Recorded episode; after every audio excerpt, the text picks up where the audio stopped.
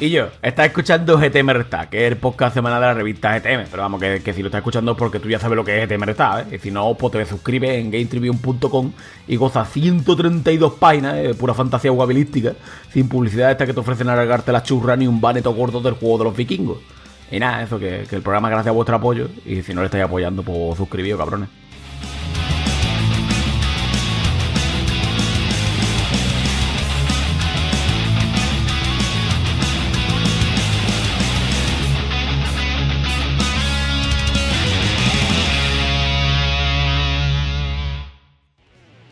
Muy buenas a todos y bienvenidos una semanita más a GTM Restart, tu podcast semanal de videojuegos.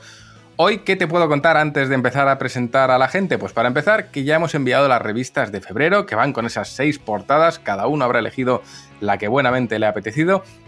Y en cualquier caso, gracias a todos por hacerlo posible, porque un mes más, en el año 7 de la revista, que realmente son 8 porque hubo un año cero, seguimos aquí, así que gracias de corazón a todos. Ya hemos presentado también las revistas del mes que viene y tenemos unos portadones que de verdad no te deberías perder porque son la leche. Así que no te voy a spoilear cuáles son, pásate por gamestribune.com y le echas un ojo. Te puedo decir que hay cierto eh, universo mágico, te puedo decir que hay cierto juego que nos sorprendió mucho de tango y bueno, no te voy a decir mucho más, solo una portada que además continúa con una que fue portada el número 30 de la revista, o sea que hacemos historia. En cualquier caso, gamestribune.com, pásate por ahí, échale un ojo a lo que hacemos y lo que sí voy a hacer ahora es presentar a mis compañeros porque hoy está aquí el equipo titular casi al completo. La melena no está, la melena se fue, se fue de hecho a tierras lejanas, volverá la semana que viene, ahora está trabajando, no, no os creáis que está de vacaciones, está trabajando en un evento muy especial del que pocos podemos contar. Pero quien sí que está aquí es Rami, así que Rami, bienvenido a casa. Hola, mm, habitantes o, estudiantes de Ugandou, ¿no? Ugandou se llamaba el colegio de Uganda de. Wagandú. Wagandú, pues eso. Eh, nada, pues una semanita más que hemos tenido eventazo de Nintendo, ese Nintendo Direct de 40 minutos que creo que ha dado eh, para muchos, se ha, aprovechado o no, ya lo veremos el, evento.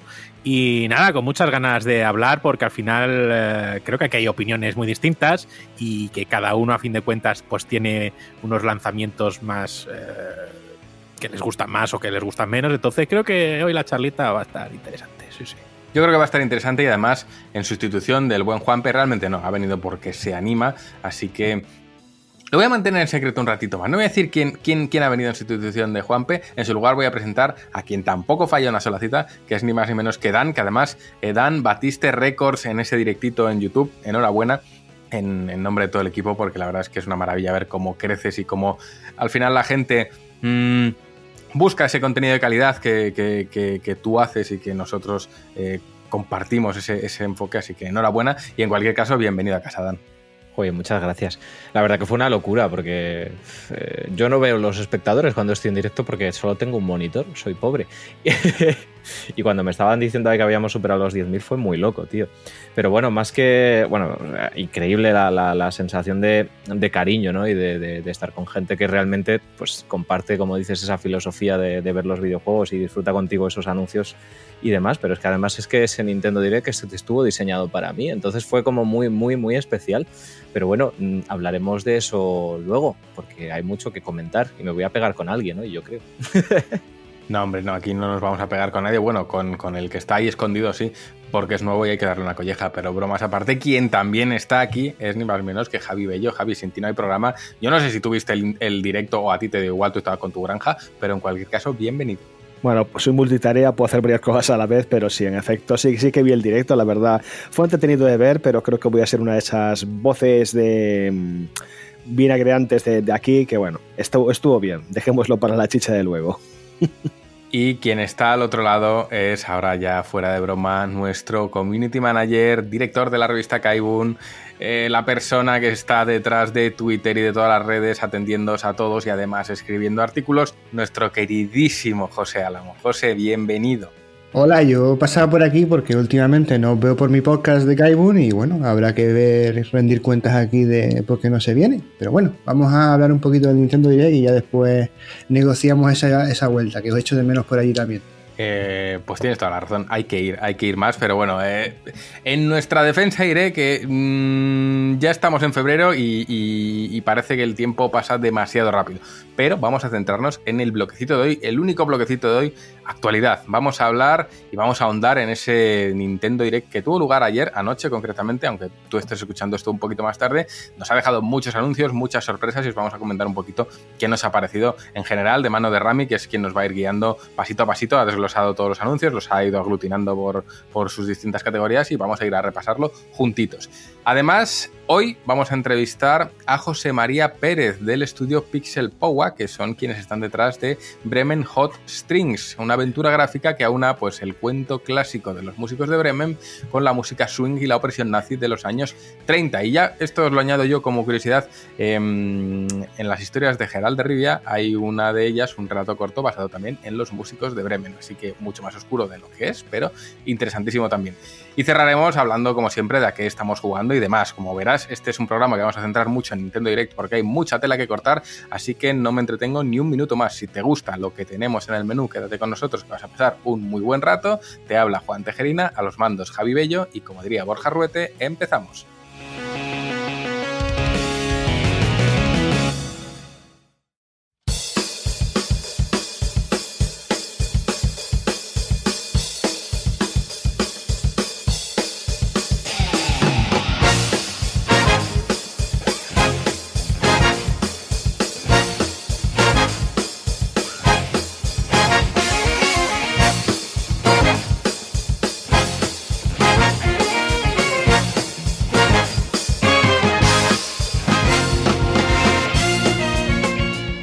Arrancamos el bloque, la noticia, el monotema, lo que interesa, lo bueno, lo fino. Y es que ha habido Nintendito Direct y nos ha dejado bastantes anuncios, bastantes sorpresas. Hubo una porra dentro de nuestra comunidad y además uno de los bloques, recuerdo, que era ¿Habrá algún remaster o remake de Metroid? Y todo el mundo votaba que no. Pero bueno, sorpresa, yo fallé en mi porra. Dije Silsong, pongo la mano en el fuego. Ahora mi mano está en llamas y tengo huesos asomando. Pero eh, Silsong no. Eh, pinté la carita de, de, colores y ya está. En cualquier caso, Rami, Nintendo Direct, ¿por dónde empezamos a abordar este pedazo de solomillo? Bueno, a mí me gustaría que, que, a lo mejor pues cada uno de nosotros diera su opinión general, no muy extensa, ni entrando en anuncios ni nada, de, de qué le pareció este evento. Yo, para empezar, si os parece, pues es un evento que a mí me pareció muy completo. Creo que hubo momentos que, que le faltó ritmo, pero bueno, es por sacar una espinita y que obviamente ha sido un evento eh, notable. ¿Por qué digo esto mientras seguramente otro de mis compañeros diga, ¡buah, sobresaliente! O mucha gente diga, pero si han anunciado esto y esto y esto y tal. A fin de cuentas, estos eventos dependen mucho de los gustos personales de cada uno. Y yo cuando termino un evento digo, vale, de todo esto, ¿qué me compraría? Y joder, si en un evento se han presentado 27 juegos y me compraría dos, posiblemente entended que para mí no sea el cojo evento del planeta, pero sí que sé abstraerme de mi gusto personal, mirar con perspectiva y decir, pues hombre, ha sido un gran evento, te guste o no lo que hayan anunciado, creo que ha sido un gran evento y han dado mucha información, muchas cositas y muchas sorpresas, así que esa es mi valoración general. Pues ahora me cuelo yo. A mí no me ha parecido sobresaliente tampoco, me ha parecido un evento notable. Me han gustado muchos de los anuncios, me ha gustado el ritmo, me ha gustado la inteligencia con la que van presentando y cómo se van adheriendo a nuevas fórmulas. Por ejemplo, el eh, disponible después de esta presentación. Incluso hubo un juego, luego comentaremos que ya era disponible después de la presentación, algo que ya vimos hace poquito con ese Hi-Fi Rush y creo que al final eh, pues hace que las presentaciones cada vez sean más atractivas porque ya no solo te van a presentar anuncios, sino que, es que igual te, están, te van a enseñar algo que vas a tener ya, pero para saberlo tienes que estar ahí en la presentación, tienes que estar, acudir ahí, tienes que ser parte de ese público que engrosa y suma. Eh, y me ha gustado mucho en general el cómo se ha presentado. Es verdad que a título de novedades y tal, bueno, eh, no hay nada que yo me haya subido ahí a, a lo alto de, de, de, del puente con la bandera de los indios que me has puesto tú antes en el vídeo a flipar. Pero eh, sí que he de reconocer que ha sido un muy buen direct. Y fíjate que para mí, de lo más destacado, a la gente igual le ha gustado mucho. Voy a dejar aquí la nota de la discordia. Zelda. A mí me ha dejado frío. Digo, bueno, pues bien, ya está. Después de tanto tiempo de desarrollo, solo esto. Vale, pero bueno, eh, al margen de esto, creo que ha sido un, una muy buena presentación. Y, en fin, sé que ha dejado buen sabor de boca. Dan, a ti, cuéntanos.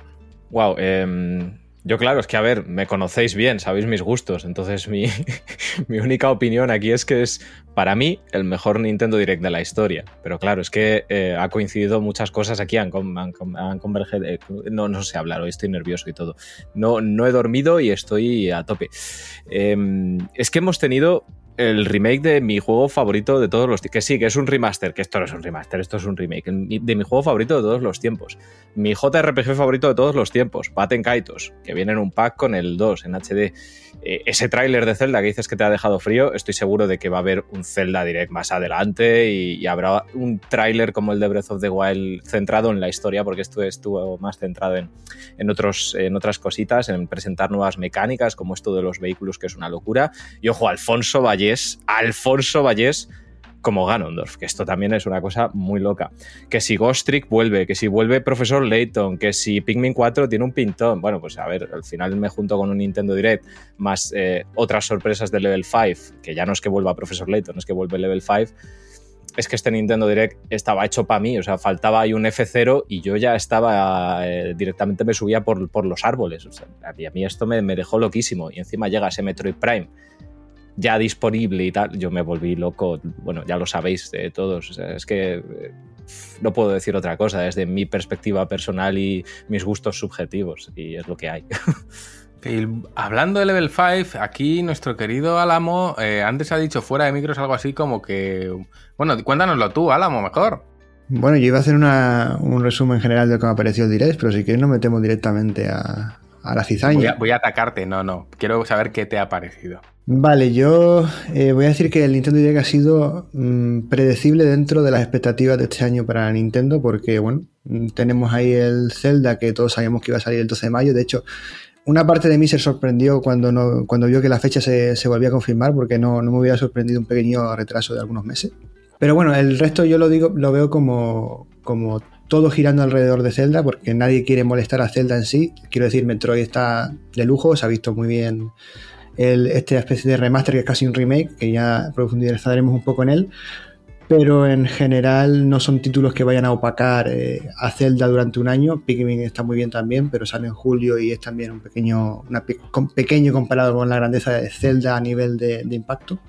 Y luego, pues esos pequeños remasters, eh, mucho DLC, eso me ha parecido excesivo quizá, pero bueno, en general predecible, pero un buen direct, desde luego. Yo es que estaba pensando, porque muchas veces en esta revista cuando hacemos una portada es en plan, juego, nunca hubiese soñado con darle una portada a este juego, a esta saga y tal. Ahora, Profesor Lighton era una de esas que dices, bueno, ya se ha quedado ahí, pero ahora ya digo, ay, qué bien que va a tener Profesor Lighton una portada por mis cojones. Sí, la va a tener. Eh, pero bueno, estaba ya ahí contento con mis cosas. Eh, Javi, ¿a ti qué te ha parecido? Eh, a ver, yo voy a estar un poco. Creo que esto va a estar dividido como en dos equipos, creo yo. Yo voy a estar un poco más en el campo de José. No creo que haya sido un mal direct para nada. Ha habido buenas sorpresas. Como decías antes, tuvo buen ritmo realmente. O sea, no. Una de las cosas que, por ejemplo, a mí me chirría de los directs de Nintendo en los últimos años, pues que están presentados por robots. O sea, yo lo siento, pero los ejecutivos japoneses tienen un don de gentes eh, de un alienígena y tienen esa forma de hablar japonesa y de tal, e incluso las traducciones del intérprete pues representaban mucho eso, entonces a mí me saca muy, fuera inmediatamente de todo el hype que me puedan generar, pero afortunadamente pues este señor que estaba ahí, no recuerdo el nombre porque es uno de los míticos, eh, intervino muy poco. Entonces, bueno, quitando eso, esa peculiaridad, peculiaridad mía. Eh, a ver, mm, como José ha dicho, creo que el 75% del direct han sido anuncios de remasters y DLCs, que por un lado, lo segundo está guay porque es expansiones de continuos para los juegos, pero grandes, mega grandes sorpresas está el Zelda, que opino igual que tú, Juan, después de tanto tiempo este tráiler me ha dejado muy frío, o sea, es un tráiler muy chulo, muy disfrutable, muy épico, ese mítico tráiler cinemático de tres minutos y tal, pero después de tanto tiempo, tanto hype, tantas expectativas, el retraso, los anteriores direct que lo quisieron mostrar de Zelda, cojones, la mitad de este direct tenía que haber sido Zelda. Con nuevas mecánicas de juego o nuevo contenido que pudieras ver, coño, esto es nuevo. ¿Sabes? Pero realmente el único poder que se le ha visto utilizar a Link es el magnetismo, que ya lo hemos visto mil veces en Breath of the Wild. La mayoría de escenarios parecen pues reskins de lo que ya se ha visto. Y, que sí, parece que la historia pues va a ir por otros derroteros. Otra cosa que también me chirría, que esto ya, ya, ya pasó con Breath of the Wild, que precisamente al darle voces a Zelda, a Ganondorf, al rey, a, toda esta plataforma de personajes, no hubiera sido una maravillosa oportunidad de darle por fin una puñetera voz a Link. más allá de esos horribles juegos en CD tan, tan memetizados desde tantos años, sino hacerle partícipe en la historia, lo que podría molar joder las interacciones con Zelda, y más ahora en esta segunda parte que parece que va a ir por el lado más dramático de la historia con las mil teorías locas que ya se ha montado Dan en su canal. Entonces, coño, tío, pues que siga siendo el protagonista silencioso de siempre, un poco de evolución, ya que estás evolucionando, arriesgate, coño, y hazlo a lo grande. Y entonces, bueno, y respecto a la otra gran sorpresa, ese remaster de Metroid, y esto lo le estaba preguntando antes Dan fuera de micro, luego ahondaremos en el tema. Yo lo siento mucho, pero tanto el remaster de Metroid como Baten Kaitos, que son juegos súper queridos, me parece una especie de premio de consolación, sobre todo en el caso de Metroid. No tenemos Metroid Prime 4, te- seguimos sin tener absolutamente nada desde hace años, pues damos este remaster. Y aunque me lo quieras vender como un remake, Dan, no deja de parecerme. A mí te- tendría que jugarlo, ojo. Igual después con impresiones en profundidad tuyas cambias la opinión, pero la primera impresión que me dio es: vale, esto es un- una mano de pintura para luz, que luzca bonito y está guay para la gente que no conozca la saga para cuando en algún año salga Metroid Prime 4, pues sepan de qué va la vaina pero me parece como, no sé, una bomba de humo por parte de Nintendo para que ganar tiempo. Así de claro te lo digo. Así que, bueno, ya que ya me están puteando, sé que yo me callo ya. Esa es mi impresión del direct. Creo que altibajos, buen ritmo, pero le faltó, le faltó garra. Bueno, pues ahí están las impresiones del buen Javi. Luego vamos a profundizar más. Javi, tú no te preocupes, tú y yo vamos a hablar largo y tendido del tema de las voces, porque estoy muy a favor de que Link, el, persona, el personaje principal de persona y toda esa caterva de protagonistas mudos tengan voz de una puta vez. Pero como sabemos los motivos, bueno, ya hablaremos luego de eso más adelante, porque es verdad que a día de hoy eh, una narrativa con un protagonista mudo es eh, pierde sustancia que te cagas. Así que bueno. Cositas al margen. Si os parece, eh, Rami, ya hemos hablado todos un poquito qué nos ha parecido, así que vete dándole tú. Tú, tú coges la batería y vas marcando el ritmo y nosotros los coros. Eso es, y, bueno, pues me ha parecido que en vez de hacer eh, un orden cronológico, eh, un orden de importancia de los anuncios, yo es que he visto los bloques muy bien diferenciados en este Nintendo Direct. Y los bloques son los siguientes: DLCs, demos, nostalgia, Level 5, he tenido que hacer su propia categoría, lo siento, y nuevas entregas exclusivas, ¿vale? Eh, creo que es una algo que ha quedado muy diferenciado y si analizáis cada uno de vosotros el directo, dices, hostia, es que lo puedo ir metiendo y se configura bien fácil. Así que si queréis, y pasamos rápido, vamos con todo el contenido descargable eh, de pago que anunció ayer eh, Nintendo. Y es que, bueno, pues volúmenes 3 y 4 del, del DLC de Xenoblade Chronicles 3. Eh, presentaron más circuitos y la, última entrega, creo que es la última entrega, la, cuarta, de, de, Mario Kart 8 Deluxe, el pase de expansión también de Fire Emblem Engage y eh, creo que como mayor peso, el pase de expansión de, Splatoon 3, Chromopolis barra la cara eh, del orden. Se presentaba eh, la primera entrega de este pase de expansión que nos iba a llegar de nuevo a Chromopolis, que es una de las ciudades del primer juego, y luego se nos presentaba esa especie de futuro distópico o qué había pasado ahí, eh, un mundo totalmente en eh, blanco, básicamente que, que, contrasta totalmente con lo que es Splatoon, los colores brillantes y demás, que se llama eh, La cara del orden. Obviamente podemos esperar que esto va a tener un contenido eh, más de historia, más de un jugador y que, bueno, pues la verdad es que da muchas ganas. Y recuerdo que estaba viendo el directo de Dan y decías, es que esto parece un poco hasta Nier, ¿no? Así tan pálido y tan, y tan eh, vacío todo. Eh, recordar también que, bueno, pues que en el primer pase de expansión de, de, Chromopolis, pues tendréis en las nuevas tiendas, nuevos eh, eventos, nuevas historias. Así que eso creo que es uno de los, de los bloques bien diferenciados de este direct, que sí, que sí que tuvo bastante peso y hubo bastante carga, pero a fin de cuentas, pues si anuncias DLCs y pases de temporada y pases de expansión y al final funcionan y la gente entra, pues es normal que quieran aunarlo todo en, en un gran evento de 40 minutos y quieran darnos este contenido. No he entrado mucho al detalle, sí que le he dado detalle al, al de Splatoon 3 porque considero que era el más eh, importante, al menos para mí. Pero bueno, si queréis dar algún detallito extra de Xenoblade, de Fire Emblem o de Mario Kart 8 de Luz, pues oye, aquí estáis. Bueno, yo de, de, estos juegos en concreto no, porque bueno, el pase de expansión de, de Mario Kart han ido llegando, pistas, está bien, no, no diría que es nada reseñable, ni nada que nos vuelva locos, ni nada. De hecho, yo tengo, creo que tengo hasta pistas ya sin descargar que, que me dan igual. Pero mm, en lo tocante a Splatoon, que creo que es donde más llamó la atención, creo que los oyentes ya lo saben, los lectores de la revista lo saben seguro, a mí Splatoon 3 me supuso una pequeña decepción, no me pareció una versión 3.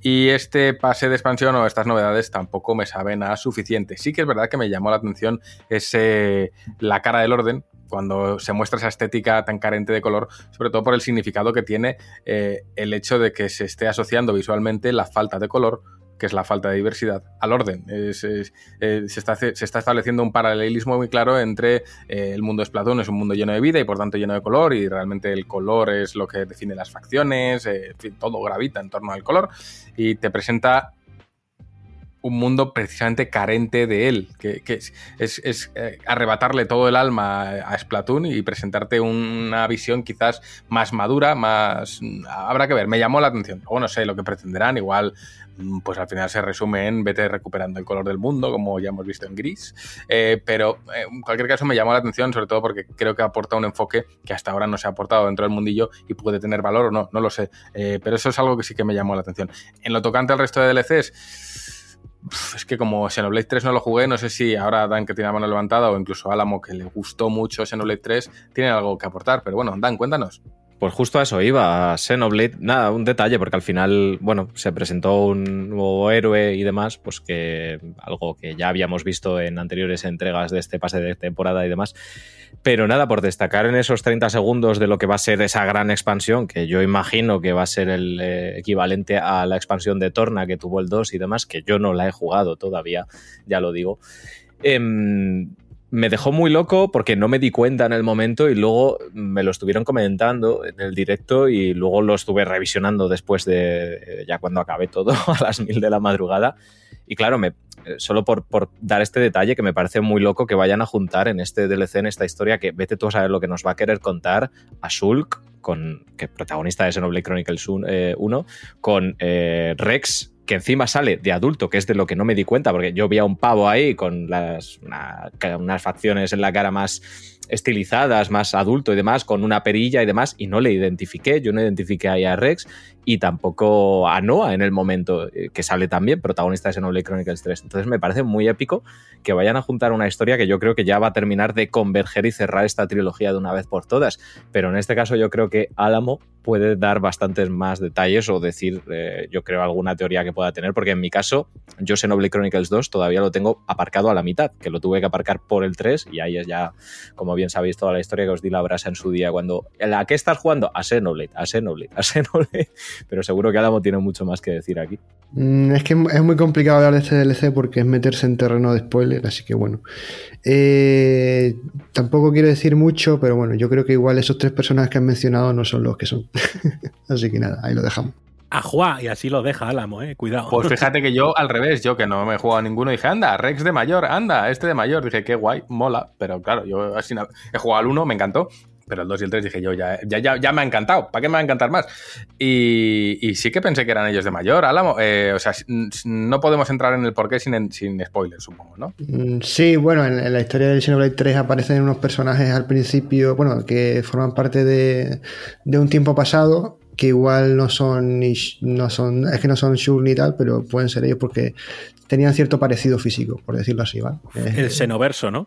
Es, es más complejo de. Sí, el es más complejo de lo que parece. bueno, para dar un poquito de, información, eh, esta tercera entrega del, pase de expansión de Xenoblade eh, Chronicles, pues eh, se puede ya mm, comprar, ¿vale? Y llega el 16 de febrero. El volumen 4 pues estará disponible más adelante dentro de este año. El pase de expansión de Splatoon, pues ya se puede reservar. La primera entrega estará en primavera, no han determinado fecha. Y la segunda parte del contenido, la cara del orden, pues de momento llegará más adelante. No han dado eh, más detalles. Sobre Fire Emblem, pues eh, ya es un DLC que ya ha salido a la venta y esta segunda eh, entrega llegará a, o sea, llegó, perdón, el, mismo día del Nintendo Direct. Y bueno, las pistas de, Mario Kart 8 Deluxe, pues no lo tengo por aquí apuntado, pero vamos, yo creo que estaban también al, fin de la presentación, si yo no recuerdo mal. Así que eh, no mucho más que decir sobre contenido descargable de pago, sí que tuvo su peso y su importancia. Y si queréis, eh, pasamos a demos. Es decir, no hablo de anuncios de demos como tal, sino que hablo de juegos que tuvieron su, demo al finalizar la presentación, ¿no? Esa frase que al terminar esta presentación tenéis disponible una demo. Y me pareció algo muy interesante porque nosotros aquí siempre hemos dado la opinión de que las demos, pues muchas veces son complicadas y no ayudan a que un título eh, se venda. Tenemos la, opinión de desarrolladores e incluso pues hemos visto casos muy recientes como el de Forspoken que la demo no ayudó absolutamente en nada, pero luego hay otros juegos que una buena demo bien planeada, como fue el caso de Octopath 1, pues creo que sí que te eh, pueden llegar a aumentar las ventas o que la gente entienda el juego. El caso es que Octopath Traveler 2, pues un juego que ya eh, tenemos fecha, nosotros mismos hemos anunciado la portada, se lanza el 24 de, febrero, es un juego que va a estar en, varias plataformas, pues eh, presentó su demo. A fin de cuentas, ese mismo día podemos disfrutar de la demo de Octopath Traveler 2 eh, y, bueno, pues ocho nuevas entregas, ocho nuevos caminos, más decisiones, un JRPG creo que complicado como no hace, como no muchos que hay en la época. Es decir, Juan, ahora te, doy la palabra. Eh, ese juego tiene combates realmente muy jodidos a tema estratégico. Y bueno, pues ya tenéis una demo que podéis descargaros en la Nintendo eShop para echarle un vistazo a Octopath eh, Traveler 2. ¿Algo que decir de Octopath, Juan? Uy, ¿qué te gusta? Que me gusta a mí Octopath, ¿eh? Uy, que me, gusta. Y la banda sonora me gusta más. Eh, de hecho, es que diría y no me no me sonrojo si digo que posiblemente Octopath Traveler, al menos el 1, tenga una de las mejores bandas sonoras de la historia del videojuego y eso creo que es eh, fíjate que yo soy defensor de los subjetivos, pero creo que en este, en este caso puedo decir que es objetivo. Eh, pero en cualquier caso, Octopath, muchas ganas, muchas ganas de, probarlo, muchas ganas. Me, encantó el 1 y yo sé que, hay gente a la que no le gustó tanto, pero es que a mí me, gustó especialmente, me parece un juego brillante. Mm, y, tengo muchas ganas del 2, de hecho me encargaré yo de la crítica en la revista, me encargaré también de, de Laika Dragon Ishin, o sea que tengo un, un futuro de aquí a Final Fantasy XVI de, juegos largos. Eh, a sumar con todo lo que hay que hacer en la revista, pero tengo en cualquier caso muchas ganas de, jugarlo. Es verdad que no he buscado mucha información del juego precisamente porque quiero llegar a él con la mente limpia de, opiniones favorables o en contra. Quiero enfrentarme a él como me enfrenté al primero. Y, es un juego que creo que, va a volver a sorprender, que va a gustar. A la vista está que haya habido una segunda parte. Y, no sé, estoy me encantaría poder hablar más, tampoco quiero hablar mucho más del juego, pero hay ganitas, hay ganitas de, jugarlo, Rami. Muchas ganitas. Pues otro juego que ya eh, fijó su fecha de lanzamiento y que también publicó una demo el mismo día del Direct fue Sea of Star. Este juego es otro juego eh, multiplataforma que creo que va a salir, si no me equivoco, en casi todas. Eh, que eh, es un juego RPG que nos recuerda mucho a Chrono Trigger y que nos puede recordar mucho también a Golden Sun en cierta manera. Y que, bueno, detrás están nada más y nada menos que los desarrolladores de The Messenger y cuenta con el compositor Yasunori Mitsuda, obviamente que ha trabajado en la saga Chrono, como bien hemos dicho, y en la saga Xeno Gears. Yo sé que es este a mí me llamó la atención desde que supe de, la existencia de este juego y eh, la verdad es que celebré esa demo, celebré que se ponga en el calendario y que ya sepamos cuándo va a salir. Y no sé si alguno de vosotros aquí mm, quiere comentar algo de Sea of Star, pero supongo que todo puede ser. Mm, me lo podéis dar ya y, punto, ¿no? No sé. Yo me he bajado la demo, la puse a bajar, es verdad que no, no, empecé porque era tarde y yo ya lo puse a bajar y la tengo bajada, pero creo que va a ser una de las sorpresitas de, del año. Creo que es un jueguecito que no llega haciendo mucho ruido, tampoco lo necesita, pero está sabiendo llamar la atención de los que sabemos que ahí vamos a encontrar algo bueno. Eh, lo está haciendo muy bien. Lleva, se presentó hace tiempo, Rami, acuérdate que nosotros ya en su día dijimos, hostia, esto pinta bien, nos recuerda un poquito a Golden Sun, nos recuerda. Y creo que va a ser una de las sorpresitas del año. No creo, no, dudo mucho que vaya a ser un juego de un éxito masivo, no creo que lo pretenda, pero creo que es un juego que va a saber eh, tocar muchos corazoncitos de, quienes apreciamos juegos de ese corte tan concreto, que además es un corte muy, muy concreto. Así que eh, muchas ganas, probaré la demo y posiblemente en el próximo podcast podamos hablar un poquito más de propiedad de él Y bueno, el siguiente juego que llegó también con demo, aunque podíamos meterlo en eh, nostalgia, es decir, remasters, remakes, ports y demás, eh, es este Kirby's Return to Dreamland Deluxe, ¿vale? Este juego que ya viene eh, de Wii U, pues anunció mm, la fecha 24 de febrero estará disponible en Nintendo Switch y además anunció que tendría una demo disponible. Así que el buen Dan seguramente quiera hablar mucho de este Kirby y Dan, todo tuyo. me hace gracia, Juan. Yo me lo paso encantado. A ver, yo, no, por aclarar un poco, a ver si este juego efectivamente, además que confunde un poco en Europa, ¿no? Porque el juego aquí no se llamó así, el original, se llamó así en América, Return to Dreamland. El original fue Kirby's Wii Adventure. Y simplemente vengo a decir que, aparte de que este título va a traer eh, contenido nuevo, adicional, pues algo similar a lo que hizo Mario 3D World, ¿no? Que trajo ese Bowser's Fury como anexo y demás, pues va a traer como una especie de expansión con uno de los personajes principales y con unas mecánicas de juego diferentes, incluso con elementos un poquito RPG, donde vamos a tener diferentes habilidades y experiencias subidas de nivel y demás, que creo que es un buen añadido que estará disponible una vez te pases el juego, que conste.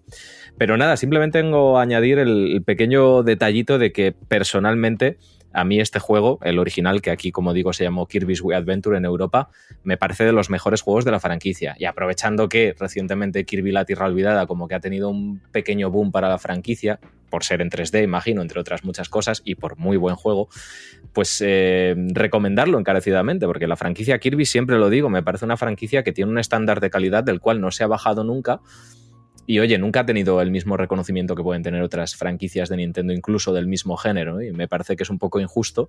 Pues nada, reivindicar un poquito eso para Kirby que además aquí también le dedicamos un retroanálisis hace, hace un tiempito, no solo a Kirby's Dreamland, al original, sino en general a la franquicia, un poquito tocando todo por encima. Y, nada, pues recomendar Kirby's, eh, en este caso Return to Dreamland Deluxe, porque efectivamente os vais a encontrar uno de los mejores juegos de la franquicia, con uno de los mejores juegos multijugador, minijuegos y encima contenido nuevo extra. O sea que a mí personalmente desde el día uno ya estaba en el barco, pero ahora más todavía y eh, reivindicar esa última entrega de, Kirby en 3D, que era eh, Forgotten Land, creo, El Mundo Perdido, algo así de Kirby, que de verdad es un juego sobresaliente. ¿eh? O sea, si no lo habéis jugado y lo veis por ahí en alguna ofertita, aunque es raro en Nintendo, pero si lo veis a buen precio, de verdad, echarle un vistazo porque yo me lo pasé teta jugando ese juego, o sea, con una sonrisa en la cara y me lo pasé muy bien. Así que también reivindico ese juegazo de Kirby. Eh, vamos a pasar, si queréis, a otro bloquecito, que este va a ser bastante gordo, este solo millote, como bien que decía el buen eh, Bello, porque es el bloque de la nostalgia, ¿no? Es decir, eh, remasters, remakes, ports, juegos que no están en Switch y que llegan, joyas del pasado que vuelven a estar hoy en día en nuestras manos. Así que si os parece, empezamos con los añadidos de las dos, una de las dos consolas más queridas de la, de la firma nipona Nintendo, que es Game Boy y Game Boy Advance, que van a llegar al servicio de suscripción de Nintendo Switch Online los juegos de Game Boy y como añadido a Nintendo Switch Online más pase de expansión, eh, los juegos de, de, Nintendo, iba a decir, de Game Boy eh, Advance, ¿vale? En esta colección, que además también estuvo disponible al terminar la presentación, pues tenemos para Game Boy llegarían estos juegos y sí que especificaron que llegarían más juegos en el futuro, a juegos de Game Boy, de Pocket, a fin de cuentas de color y demás, ¿vale? Pues eh, Tetris no podía faltar, Super Mario eh, Land 2, 6 eh, Golden Coins, The Legend of Zelda Link's Awakening DX, Gargoyles Quest, Game Watch Gallery 3, Alone in the Dark The New Nightmare. Este juego es que lo tengo yo en original y me, me flipé en plan, pero ¿y este juego por qué lo han metido aquí? Habiendo tanto catálogo en Game Boy, en Game Boy Color y demás, pero me, sorprendió y dije, coño, si ese le tengo yo. Metroid 2 de Return of Samus, Wario Land 3 y Kirby's Dreamland, ¿vale? También nos dejaron ver una pantallita como títulos que se añadirían en el futuro. Y eh, vamos a especificar también los juegos de Get Boy Advance que estarán en el Nintendo Switch Online más pase de expansión, ¿vale? Este upgrade que tenéis que hacer de la suscripción de Nintendo Switch Online, ¿vale? Llegará con eh, Super Mario Advance 4, Super Mario Bros. 3, WarioWare eh, Minigame Mania, Kuru Kuru Kurukin, Kururin, que este es el primer juego que hizo, creo, eh, un retro aquí, Dan, si no fue el primero, fue el segundo, y, me acuerdo por el nombre. Mario Kart Super Circuit, que es la primera entrega de Mario Kart en llegar a una portátil. Mario Luigi Superstar Saga, The Legend of Zelda Miniscap, y también se ampliaría con otro tipo de juegos que ahí vimos esa carátula de Golden Sun y dijimos, oh, pues oye, hasta Golden Sun en el direct a fin de cuentas. Y también pudimos ver pues ese Pokémon Trading Card y otros eh, títulos.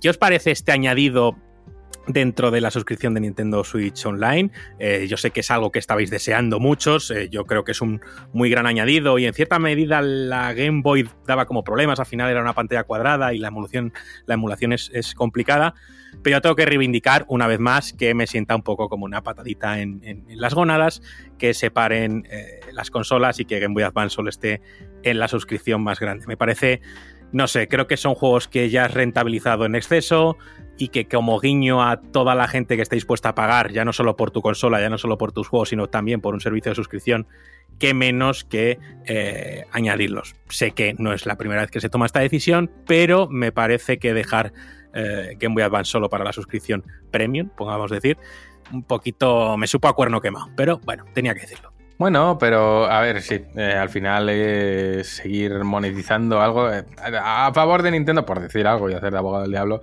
pues la suscripción no es especialmente cara, ¿no? Podríamos estar hablando de algo más sangrante. A mí lo que me duele más ya no es que lo pongan en una suscripción u otra, bueno, libres son de hacer con ello lo que quieran, es que son catálogos que para lo grandes que son realmente, y después de tantos años, muy poco juego, muy poquito. Dices, hostia, tío, eh, estamos hablando de Game Boy y de Game Boy Advance me vas a dar acceso, ya no te digo al 100% del catálogo, a un 50%, lo vale, lo vale, vale la suscripción premium y lo que tú quieras. Pero me estás dando cuatro juegos pelados y mondados. El Alone in the Dark, de hecho, está dos veces, porque yo entré y digo, ¿pero por qué? Supongo que son dos versiones distintas, pero están las dos versiones, una al lado de la otra. Versión de Game Boy Advance en la suscripción superior, que no tengo y no voy a pagar por Game Boy Advance. Y la sensación es, vale, sí, hay juegos, pero son pocos. Y me pasa igual con las otras consolas. Sí, hay juegos, pero son pocos es como un quiero y no puedo. Es quiero estar a la altura de otros servicios que están dando muchos juegos y tal igual, pero lo justo pelado. Mm, no sé, Nintendo, tírate, tienes un catálogo de puta madre. Podrías hacer una biblioteca de historia del videojuego dentro de tu consola. Podrías convertir a Nintendo Switch en la consola definitiva para jugar a lo que es verdadera historia del videojuego dentro de tu, de tu coto, que es precisamente un coto muy grande pero van con cuentagotas, van cuatro jueguitos. Y en el futuro añadiremos cinco más a día de hoy, y hablo desde la ignorancia, ahora le paso la patata a Dan, realmente en los servicios de NES y Super NES, ¿cuántos juegos hay? ¿Hay más de 100? Si es que seguro que no. O, igual sí, ¿eh? igual pues mira, hay 573. Entonces estoy yo desinformado. Pero mi sensación es que meten unos cuantos jueguitos pocos para atraer unas cuantas suscripciones y luego ya lo dejan morir. No lo van nutriendo, no lo van alimentando, no lo van. Mm, no sé, igual que anuncian nuevo pase de expansión de Octopath, nuevo tal. No pueden anunciar. Y además, 10 jueguitos más de Nintendo 64. Y además, 10. Eso no ocurre. Simplemente te anuncian que sacan esa plataforma con estos juegos. En el futuro habrá más. Hasta luego. A mí se me hace escaso, me gusta la iniciativa, pero se me hace escaso, Dan. Es que, a ver, hay que aclarar aquí una cosa. Nintendo es una rata, ¿vale? O sea, eso hay que dejarlo muy claro. Sí, sí, sí, sí, sí. Sí, sí. Javi, saca corte de esto bueno para luego las redes sociales. Nintendo es una rata y ya está pero que este, yo esto lo digo mucho. O sea, a mí Nintendo me encanta, pero desde que la presidencia cayó en otras manos, desgraciadamente por la muerte de Iwata, eh, el dinero les gusta más que nunca y, te lo van a sajar por todas partes. Y hemos visto políticas que, a ver, que ya pasaban de antes, ¿vale? Esto de que no, es que con Iwata no había remaster, los cojones, no había remaster, todos y más pero que, este tipo de cosas igual no hubiesen pasado, eh, pues no lo sé hasta qué punto, ¿eh? como ese paquete de expansión y demás. Pero bueno, que entiendo la estrategia, quiero decir, que tiene Nintendo. es verdad, o sea, literalmente cuatro juegos pelados, casi, son cinco en el caso de Game Boy Advance. Cinco juegos de. No voy a decir de mierda porque son juegazos, pero cinco juegos, tío, de, salida. Me parece muy triste. En Game Boy hay unos cuantos más, pero cinco juegos de Game Boy Advance. Es muy triste. Pero ¿cuál es la estrategia aquí? Bueno, la estrategia es de alguna forma hacer una cortina de humo a través de la cual parezca que ese servicio está incluyendo contenido de una forma mm, relativamente regular y periódica. no te van a estar dando un sistema, no son tontos todos los días, eh, no, porque se les acaba el contenido a la larga. Entonces, ¿qué hacen? Bueno, te damos esto y mira, nuestros incentivos para que mantengas esa suscripción pues son mm, un juego cada dos semanas, cada, cada mes y demás, o un par de juegos cada tal. Y eso lo han estado haciendo con Super Nintendo, con Nintendo 64, con, cuando ya dejaron de subir juegos a 64, o sea, Super Nintendo y NES apareció eh, Nintendo 64. Ahora que está empezando a cesar, acaba de llegar GoldenEye, pero está empezando a cesar, llegan estos nuevos sistemas porque a Nintendo le preocupa mantener esas suscripciones online. De hecho, eh, justo ayer salió eh, todo el dato de esta entrevista de la Junta de Accionistas que tuvo lugar el día 7 y salieron pues, las preguntas, respuestas y demás. Y precisamente salió el tema de Nintendo Switch Online, mantener suscripciones y demás. Y Nintendo dijo que lo único que pretende hacer es seguir trayendo contenido. De lo cual yo deduje ayer mismo que iban a meter ya mismo Game Boy Advance y Game Boy Color. De hecho, esto lo estuvimos hablando en el podcast hace un par de semanas, no más. Y sí, es que esa es la estrategia de Nintendo. Puede parecernos rastrera y lo es seguramente, porque es así pero esa es, el hacer parecer que tienen un contenido continuo y por eso te dan cuatro juegos ahora para añadirte al final un total de, yo que sé, 25, 30, 40 juegos a lo sumo y que parezca que durante un año entero han estado dándote contenido. Pero la realidad es que simplemente estás pagando por algo, te están dando por fascículos y ya está. Y es así de triste, pero es la realidad. Es la realidad. Dan, cuéntanos. Yo de nuevo, perdón, es que... Mm, eh, Perdóname, porque se me ha ido y quiere decir Álamo, pero yo he dicho Dan otra vez. No, pero es que he vuelto a levantar la mano. Digo, hostia, pues qué rápido esto. Qué buen servicio, cómo me gusta a mí esto. qué, velocidad. que me he puesto a soltar Billy si no he dicho nada, que no, que lo está probando esta mañana. Que sí que tengo que decir que, a ver, eh, lejos de toda la mierda de las políticas de Nintendo y demás, que el servicio, o sea, que los juegos están muy bien, la emulación es muy buena, es muy fluida, se ve muy nítido, no hay nada de input lag y al final, bueno, pues lo que ya decía, ¿no? Que el catálogo seleccionado, por escuoto que sea, es bueno, muy bueno. Pues tienes un Wario Land 3, que es un clasicazo. Tienes ese Kurukuru Kururin, que es una puta maravilla de juego. Tienes Zelda Miniscap, ojo, mm, poquita broma. O sea, hay, cosas buenas y, como ya ha dicho Ramis, pues que si va a llegar un Golden Sun, que va a llegar un Fire Emblem, un Metroid Fusion, bueno, pues genial. Poquito a poco, pues se irá haciendo un servicio que cuando ya esté esto completo, pues oye, tienes en Nintendo a través de estos servicios un catálogo retro medianamente interesante, con bastante variedad, pero mm, hasta qué punto llegan, porque vamos a mí me, se me queda cojo, por ejemplo, Super Nintendo, pero porque el catálogo es tan extenso que al final eh, dices, joder, ¿cuántos juegos hay que me faltan aquí? Y ojo, un último detalle. Game Boy Advance, este es el momento, la oportunidad de que Mother 3 llegue localizado por primera vez a Occidente en toda la historia. Es el momento, si no es ahora, no será nunca. Y esto tiene que pasar, sí o sí. Si no, mato a alguien o quemo las oficinas de Nintendo o busco a Shigesato Itoi en Japón y le digo cuatro cosas, además de besarle los morros. Pues ahora sí le toca a la mito. Yo iba a decir lo de Model 3, pero bueno, ya, ya lo he dicho, Dan. Eh, bromas aparte. Eh, realmente a mí me interesa mucho el, catálogo de Game Boy Advance, porque el de Game Boy eh, sí fue mi primera consola y, y el tema de, por ejemplo, mi primer juego fue el Tetris y, y, tengo cierta nostalgia, pero la realidad es que no, no considero que haya juegos muy atractivos ahora mismo de Game Boy para jugarlos en pleno 2023. En cambio, los de Game Boy Advance sí que me llaman más la atención y de hecho eh, quería comentar, por ejemplo, el Fire Emblem, que es, el, corrígeme si me equivoco en algo, pero es el, Blazing Blaze, que fue el primero que se localizó en Occidente. Y además nos viene muy bien, Juan, porque eh, este título eh, justo se anuncia la semana en la que lanzamos, anunciamos el especial de Fire Emblem de GTM, el, el GTM 2, que lo hace la compi Lola Fernández y bueno, eh, sirve de, perfecto enlace para, conocer un poco más la franquicia y este Fire Emblem que fue el primero que nos llegó por aquí con Lee, Héctor y muchos personajes muy famosos, pues eh, creo que es una, buena oportunidad y bueno, esperemos que llegue el mes que viene cuando se lance el especial y así estamos todos más contentos. Yo creo que será interesante ver cómo van añadiendo los títulos de Game Boy Advance y qué juegos escogen. Por ejemplo, en abril llegan los, eh, no sé si llaman los remaster, pero los ports de, los juegos de Mega Man Battle Network, si no recuerdo mal el nombre, que también eran de Game Boy Advance y bueno, eh, me hubiera gustado verlos aquí quizás en vez de, gastarme 60 euros en ellos, así lo digo directamente. Pero bueno, yo a ver, a ver lo que van desarrollando, a ver si traen también eh, la segunda parte de Golden Sun y no se quedan solo en el primero. Habrá que ver cómo llega ese Golden Sun porque recuerdo aquí en este foro que que el primer, el Golden Sun llegó a Wii U y solo llegó en inglés. Eh, está traducido al español, pero aquí veremos a ver lo que hacen y bueno, ya no sé si dan pensar algo al respecto, pero yo creo que van a llegar en inglés. Yo veo, más que eso, veo un problema.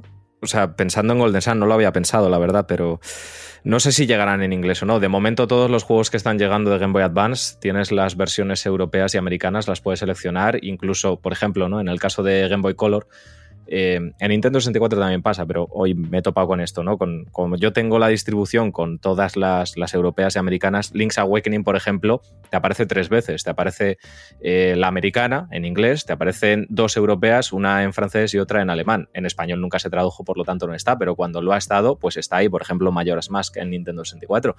Tengo fe en que llegue en español, pero has hablado de Golden Sun y me ha venido a la mente cómo van a hacer para pasar partida, porque en, en Golden Sun había, cuando pasabas del primero al segundo, podías pasar tu equipo y todas tus estadísticas y todas tus movidas a los Stage, al segundo. Y claro, esto, esto, esto es una buena cuestión, ¿eh? porque por ejemplo está Super Mario Bros. 3, que es Mario Advance 4, que tenía esto del e-reader, lo de las tarjetitas. Claro, eso no lo puedes implementar y es una mecánica que se pierde por el camino. Y, joder, una de las gracias de Golden Sun era precisamente esto. Entonces, joder, eh, buena movida esa, ¿eh? Según vi, lo de las tarjetas estas que mencionas del Mario, creo que están metidas dentro de la propia emulación, por llamarlo así, de, la consola virtual. Porque vi un tweet por ahí de, Joe Merrick, que es el, que lleva la web de Cerebi, ¿vale? Vaya, de Pokémon, y, lo, mencionaba, ponía una captura y todo.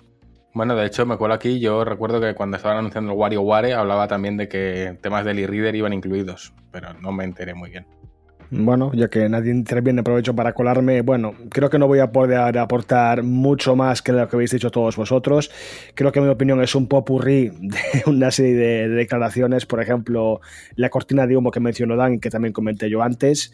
Eh, que esto me parece muy escaso. Eh, y que honestamente yo esto lo he visto como relleno dentro de un direct que tenía que haber ocupado otras cosas. Esto para mí fue uno de los, cuando decía antes altibajos, pues para mí este ha sido uno de los bajos. O sea, Nintendo siendo el titán que es dentro de la industria del videojuego, siendo el máximo responsable de que dicha industria sea lo que es hoy en día. Eh, y teniendo esa historia tan rica y tantos clásicos y tantos juegos legendarios en su haber, me parece un puto delito que juegos de hace más de 30 años te los quiera cobrar por un servicio premium. O sea, a mí eso me parece manos arriba, esto es un atraco y en vez de ser quien debería dar ejemplo y joder, tanto hemos laureado el servicio de Xbox con todos los juegos que te ofrece de pasadas generaciones, ¿sabes? Por un puto euro al mes Aquí Nintendo con juegos que puedes emular en dos minutos a través de Google, coño, pon todo tu puto catálogo de Game Boy, de Game Boy Advance, de Super Nintendo, o sea, toda tu historia que tienes del videojuego, que es que eso es un puto museo, ¿sabes? De, de lo que es esta industria, y ponlo dentro de tu servicio de suscripción. Y eso te garantizo que tendría un montón de jugadores. Y tienes un montón de juegos que podrías aprovechar para tener oportunidad de jugar online con otros amigos adaptando algunos títulos icónicos porque hoy en día pues tienes cuatro juegos que para utilizar habilitar ese servicio. Pues me parece una oportunidad desaprovechada me parece esas prácticas draconianas de, de, corporación chunga que había mencionado Dan antes, que es la nueva dirección que ha tomado Nintendo de me gusta el dinero, y entonces pues, ¿qué quieres que te diga? A mí esto me ha parecido, bueno, no sé, casi como insultarnos a la cara, porque como decía Juan antes, en plan de, eh, mira, sacamos juegos de Game Boy, aquí tenéis 10 juegos de los cientos que tenía eh, eh, esa puñetera máquina. Y de Game Boy Advance lo mismo. Y es en plan de, venga, hombre, me, me, estás tomando el puto pelo. Entonces, pues bueno, para mí eso ha sido eso. Rellenaco puro y duro y un tropiezo que podía haberle dado un, no sé, una mejor imagen a Nintendo, en lugar de lo que ha parecido un insulto a los fans. Te lo digo así de claro. Bueno, pues seguimos avanzando, Rami, o más cositas. Seguimos avanzando y más cositas, las dos cosas a la vez. No es excluyente. No es excluyente, exactamente. Seguimos en esta sección que yo he hecho un bloque de nostalgia de ports, remasters, remakes y demás. Eh, tendríamos eh, desde Aldus eh, Etrian Odyssey Origins Collection, que reúne a los tres primeros juegos de Etrian Odyssey, que sé que aquí el buen Álamo quiere echar un chorrito de vinagre en la salada. Estoy muy enfadado, ¿eh? Ya, ya, ya lo sé, ya lo sé. Y sobre todo por, por los precios. Y ahora te voy a dejar que te explayes. Que llegará a Nintendo Switch el 1 de junio. Eh, bot, explícale a la gente qué es Etrian Odyssey y eh, explica tus quejas. A ver, eh, Etrian Odyssey es una franquicia de Atlus que básicamente es un dungeon crawler, es decir, avanzas en, en, una mazmorra en una vista en primera persona, como sería, hablando de persona, el primer persona o de hecho eh, los spin-offs que después salieron, que fueron conocidos como Persona Q, de, que estaban el 3, el 4 y el 5 por ahí remozados. Pero bueno, sin andar mucho por las ramas, son versiones remasterizadas de Etrian Odyssey 1, 2 y 3 por separado. Importante decir que los Etrian Odyssey tuvieron remakes, el 1, el 2 y el 3, si no recuerdo mal, en Nintendo 3DS y estas versiones para empezar eh, son remasters de las versiones de, DS, con lo que muchas mejoras que había en, en la de 3DS pues se han quedado en principio en el limbo y ese es el primer problemilla que le vemos. Luego eh, ya nos metemos en tema de, de precios. Eh, ¿Qué decir de los precios? Por separado cada uno cuestan 40 euros, 40 dólares, como queréis hacer el cambio. Y juntos cuestan, si no recuerdo mal, 80. ¿Qué problema hay aquí más allá de que te vendan un, tres juegos de hace año de la Polka, no en sus mejores versiones y, de aquella manera? Pues eh, mm, ya depende de cada uno, pero yo en principio hubiera cogido las mejores versiones y si no entramos ahí, entremos en el tema de precios porque Atlus hace eh, dos semanas ha sacado Persona 3 y Persona 4 a 20 euros cada uno o 40 euros los dos. Entonces, las matemáticas aquí no salen, además son juegos muy de nicho, que igual el que está la persona que está escuchando esto ni sabe cuáles son. Así que no sé si es una forma de intentar aprovecharse de la gente o no sé lo que ha pensado Atlus aquí, pero desde luego si quieren resucitar a Etienne Odyssey o al menos traerla a Nintendo Switch en la actualidad, yo creo que este no es el, camino, porque bueno, si meter una skin del Joker de Persona 5, de, de X de Persona 3 y de no sé quién más era, de, ah, de, del Demifian de, de Shin Megami Tensei 3 y, y no me acuerdo de quién más era, mm, es un motivo para mm, comprarse un juego por 40 euros que no está en condiciones de por ningún lado, pues bueno, Aldus sabrá lo que hace. Pues cuando empiecen los problemas y el sello de calidad de Aldus se vea comprometido, ya veremos. Hasta ahí mi, mi rajada de hoy. Sigamos. Bueno, pues esta ensalada ya tiene un buen chorrito de vinagre, que creo que este vinagre procede. Yo no sé, no quiero ver que Atlus se está acomodando y sabe que como tiene mucho éxito ahora en Occidente y en todos lados sus juegos, pues voy a hablar a la gente. De hecho, el ejemplo de Persona 3 y Persona 4, queridos por mucha gente y que los han traído, no es un precio escandaloso, son 20 pavos cada uno y al final es algo asumible. Yo no sé si en este caso sí que se nota que eh, eh, el nicho es mucho más pequeño, es gente que a lo mejor es ultra fan y que va a pasar por cualquier aro, no lo sé, ¿eh? pero sí que me parece que un juego de estas características no se puede cobrar por ese precio. Yo, yo lo pienso, ¿vale? Igual que mm, considero que un Psychonauts 2, eh, cuando salió en su versión física un año y pico después, no podría costar 70 euros, así como Dead Space, mm, creo que tampoco, así como The Last of Us Parte 1, creo que tampoco. Obviamente son trabajos muy distintos, porque estamos hablando de remakes eh, y que hay mucho trabajo detrás, y aún así no creo que deban de valer eso, pero este. Eh, este Etrian eh, Odyssey, Etrian, perdón, eh, no sé, es decir, yo no los conocía, obviamente no me llaman la atención, pero vi lo de los precios y tal y dije, madre mía, o sea, me quedé helado, alamito. No, y es que además son juegos que honestamente son, aunque han metido tres opciones de dificultad, eh, son juegos muy complicados, muy, muy, muy de nicho en el sentido de que el tema de avanzar en más borras en Dungeon Crawler siempre ha lleva, bueno, lleva unos años ya que no se suele ver en, videojuegos, salvo cosas muy de Japón, muy japonesas. Está, eh, Dungeon Days se me ocurre que es bastante reciente, aunque ya. Es que el problema de ver yo cosas recientes que eso igual hace 10 años de cuando salió, entonces ya me siento un poco mayor. Pero eso, que no son juegos que entren muy bien por la vista, son muy enrevesados. Si a la gente le parece si me Tensei difícil, que se meta en un Etrian Odyssey y me lo cuenta, porque yo he jugado varios y, es muy duro, así que yo solo creo que van a por el dinero del fan, mientras espero una nueva entrega como merece la franquicia, porque eh, para que nos entendamos, en 3DS y DS funcionaron muy bien porque eh, entras en una mazmorra y vas dibujando en la pantalla táctil el mapa, porque tienes que dibujar tú el mapa incluso de la, propia mazmorra. Es como un poco de aventura ahí y tal. No sé cómo en Switch he visto que lo adaptan un poco raro, no sé cómo funcionará y no sé si saben muy bien cómo adaptar la fórmula a los tiempos más eh, recientes, ¿no? Pero bueno, no me voy a enrollar más que no creo que tampoco deba. Bueno, pues seguimos avanzando un poquito y es que en esta nostalgia también va a llegar a Nintendo Switch eh, Will of Katamari en su versión Reroll más Royal Reverie. Pues bueno, básicamente es la versión remasterizada de Will of Katamari en el que bueno, hay, añadidos como que podrás controlar al rey del cosmos, eh, nuevos desafíos y además usar la cámara eh, selfie. ¿Qué es Katamari? Pues básicamente un juego en el que vas haciendo la expresión de la bola de nieve, pues esto hasta llegar a, hacer casi planetas, Dan ¿Es así o no es así? es totalmente así. A ver, es la hostia, eh, tengo que decirlo. Es una premisa de estos juegos que tiene una premisa rara, estúpida y, muy absurda en el mejor de los sentidos de la palabra, ¿no? Pero ostras, si es divertido, ostras, si está bien diseñado, ostras, si es eh, particular. Yo lo recomiendo mucho Katamari. Yo jugué Katamari Forever en, su día en, PlayStation 3, tío, y te juro que es de esos descubrimientos, de, esos juegos que los ves y dices, pero qué mierda es esta. Y luego cuando estás jugando dices, Dios, qué pedazo de mierda más buena, ¿sabes? Además con un sentido del humor que estás todo el rato partiéndote la caja y, Y yo que sé, que es que estás haciendo una pelota y empiezas con una simple pelota y de repente te empiezas a llevar, pues yo que sé, unas frutitas, te empiezas a llevar algún mueble, de repente te llevas una vaca, una casa y efectivamente acabas eh, con galaxias enteras. O sea, esto es el plan, ¿sabes? Es hacer una pelota. No se me ocurre ningún juego que exista que pueda ser similar en gameplay. Quizá lo más parecido, y mírate si hay distancia, sea algo como Blast Corps de Rareware, ¿no? Que es al final ir arrasando con todo a, la larga.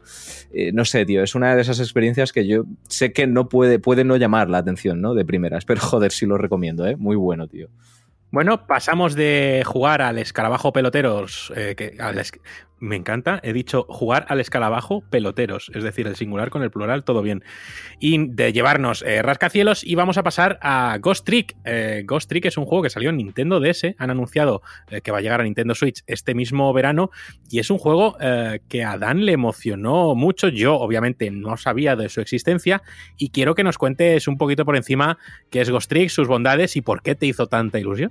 Pues, a ver, mm, para empezar es un juego de Sutakumi que sé que aquí gusta mucho Phoenix Wright. Bueno, pues es de la misma persona, del mismo creador. O sea, ya podéis imaginar que detrás hay una mente brillante que ideó algo muy loco.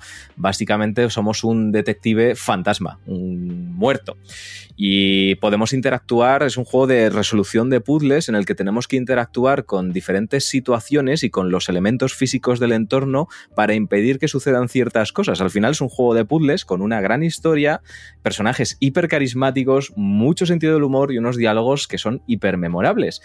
Bajo mi punto de vista, es eh, indudablemente uno de los 10 mejores juegos del catálogo de, Nintendo DS. Probablemente incluso top 3, top 4 de, la consola. Estamos hablando de una consola que, sabéis, tiene catálogo extenso y con, con, mucha calidad también.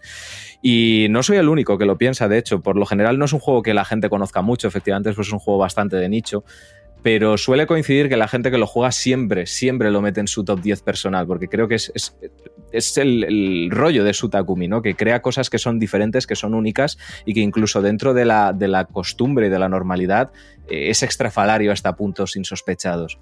Entonces creo que es un juego que la propia mecánica jugable que tiene de manipular situaciones del entorno como un fantasma, rebobinar en el tiempo y hacer todo tipo de movidas para que ciertos elementos o ciertos sucesos no se den, eh, hace que te. Es que te, vuelve loco el juego. Te vuelve loco porque llega a exprimirte el cerebro como prácticamente ningún título.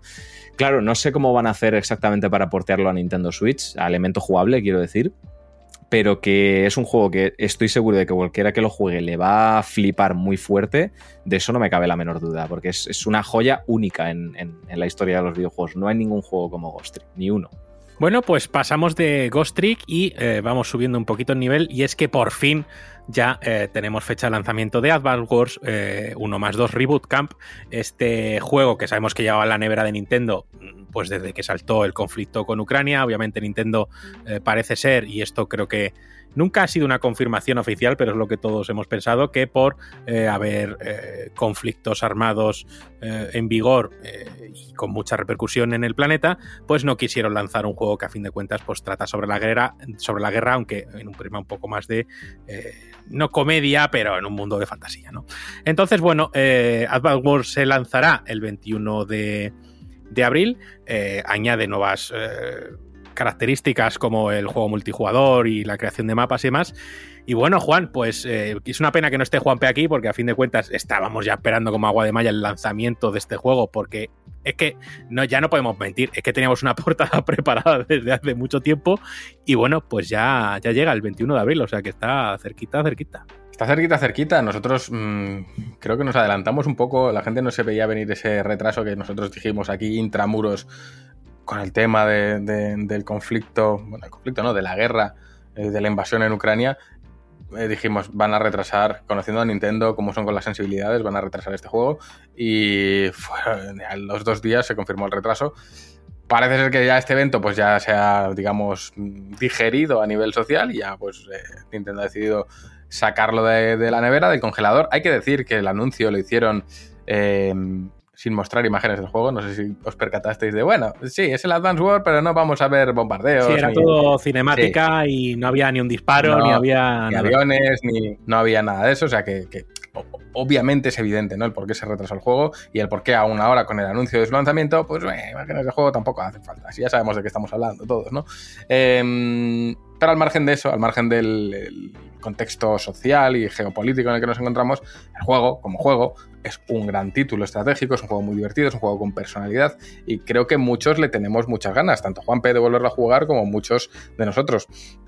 Entonces, bueno, yo creo que es una buena noticia y sí que es cierto que hay una portada más ilustrada que se ha quedado en el, congelador. Seguramente, pues lo estamos avanzando aquí, ¿no? Pero seguramente el mes que viene sea la portada ilustrada del mes.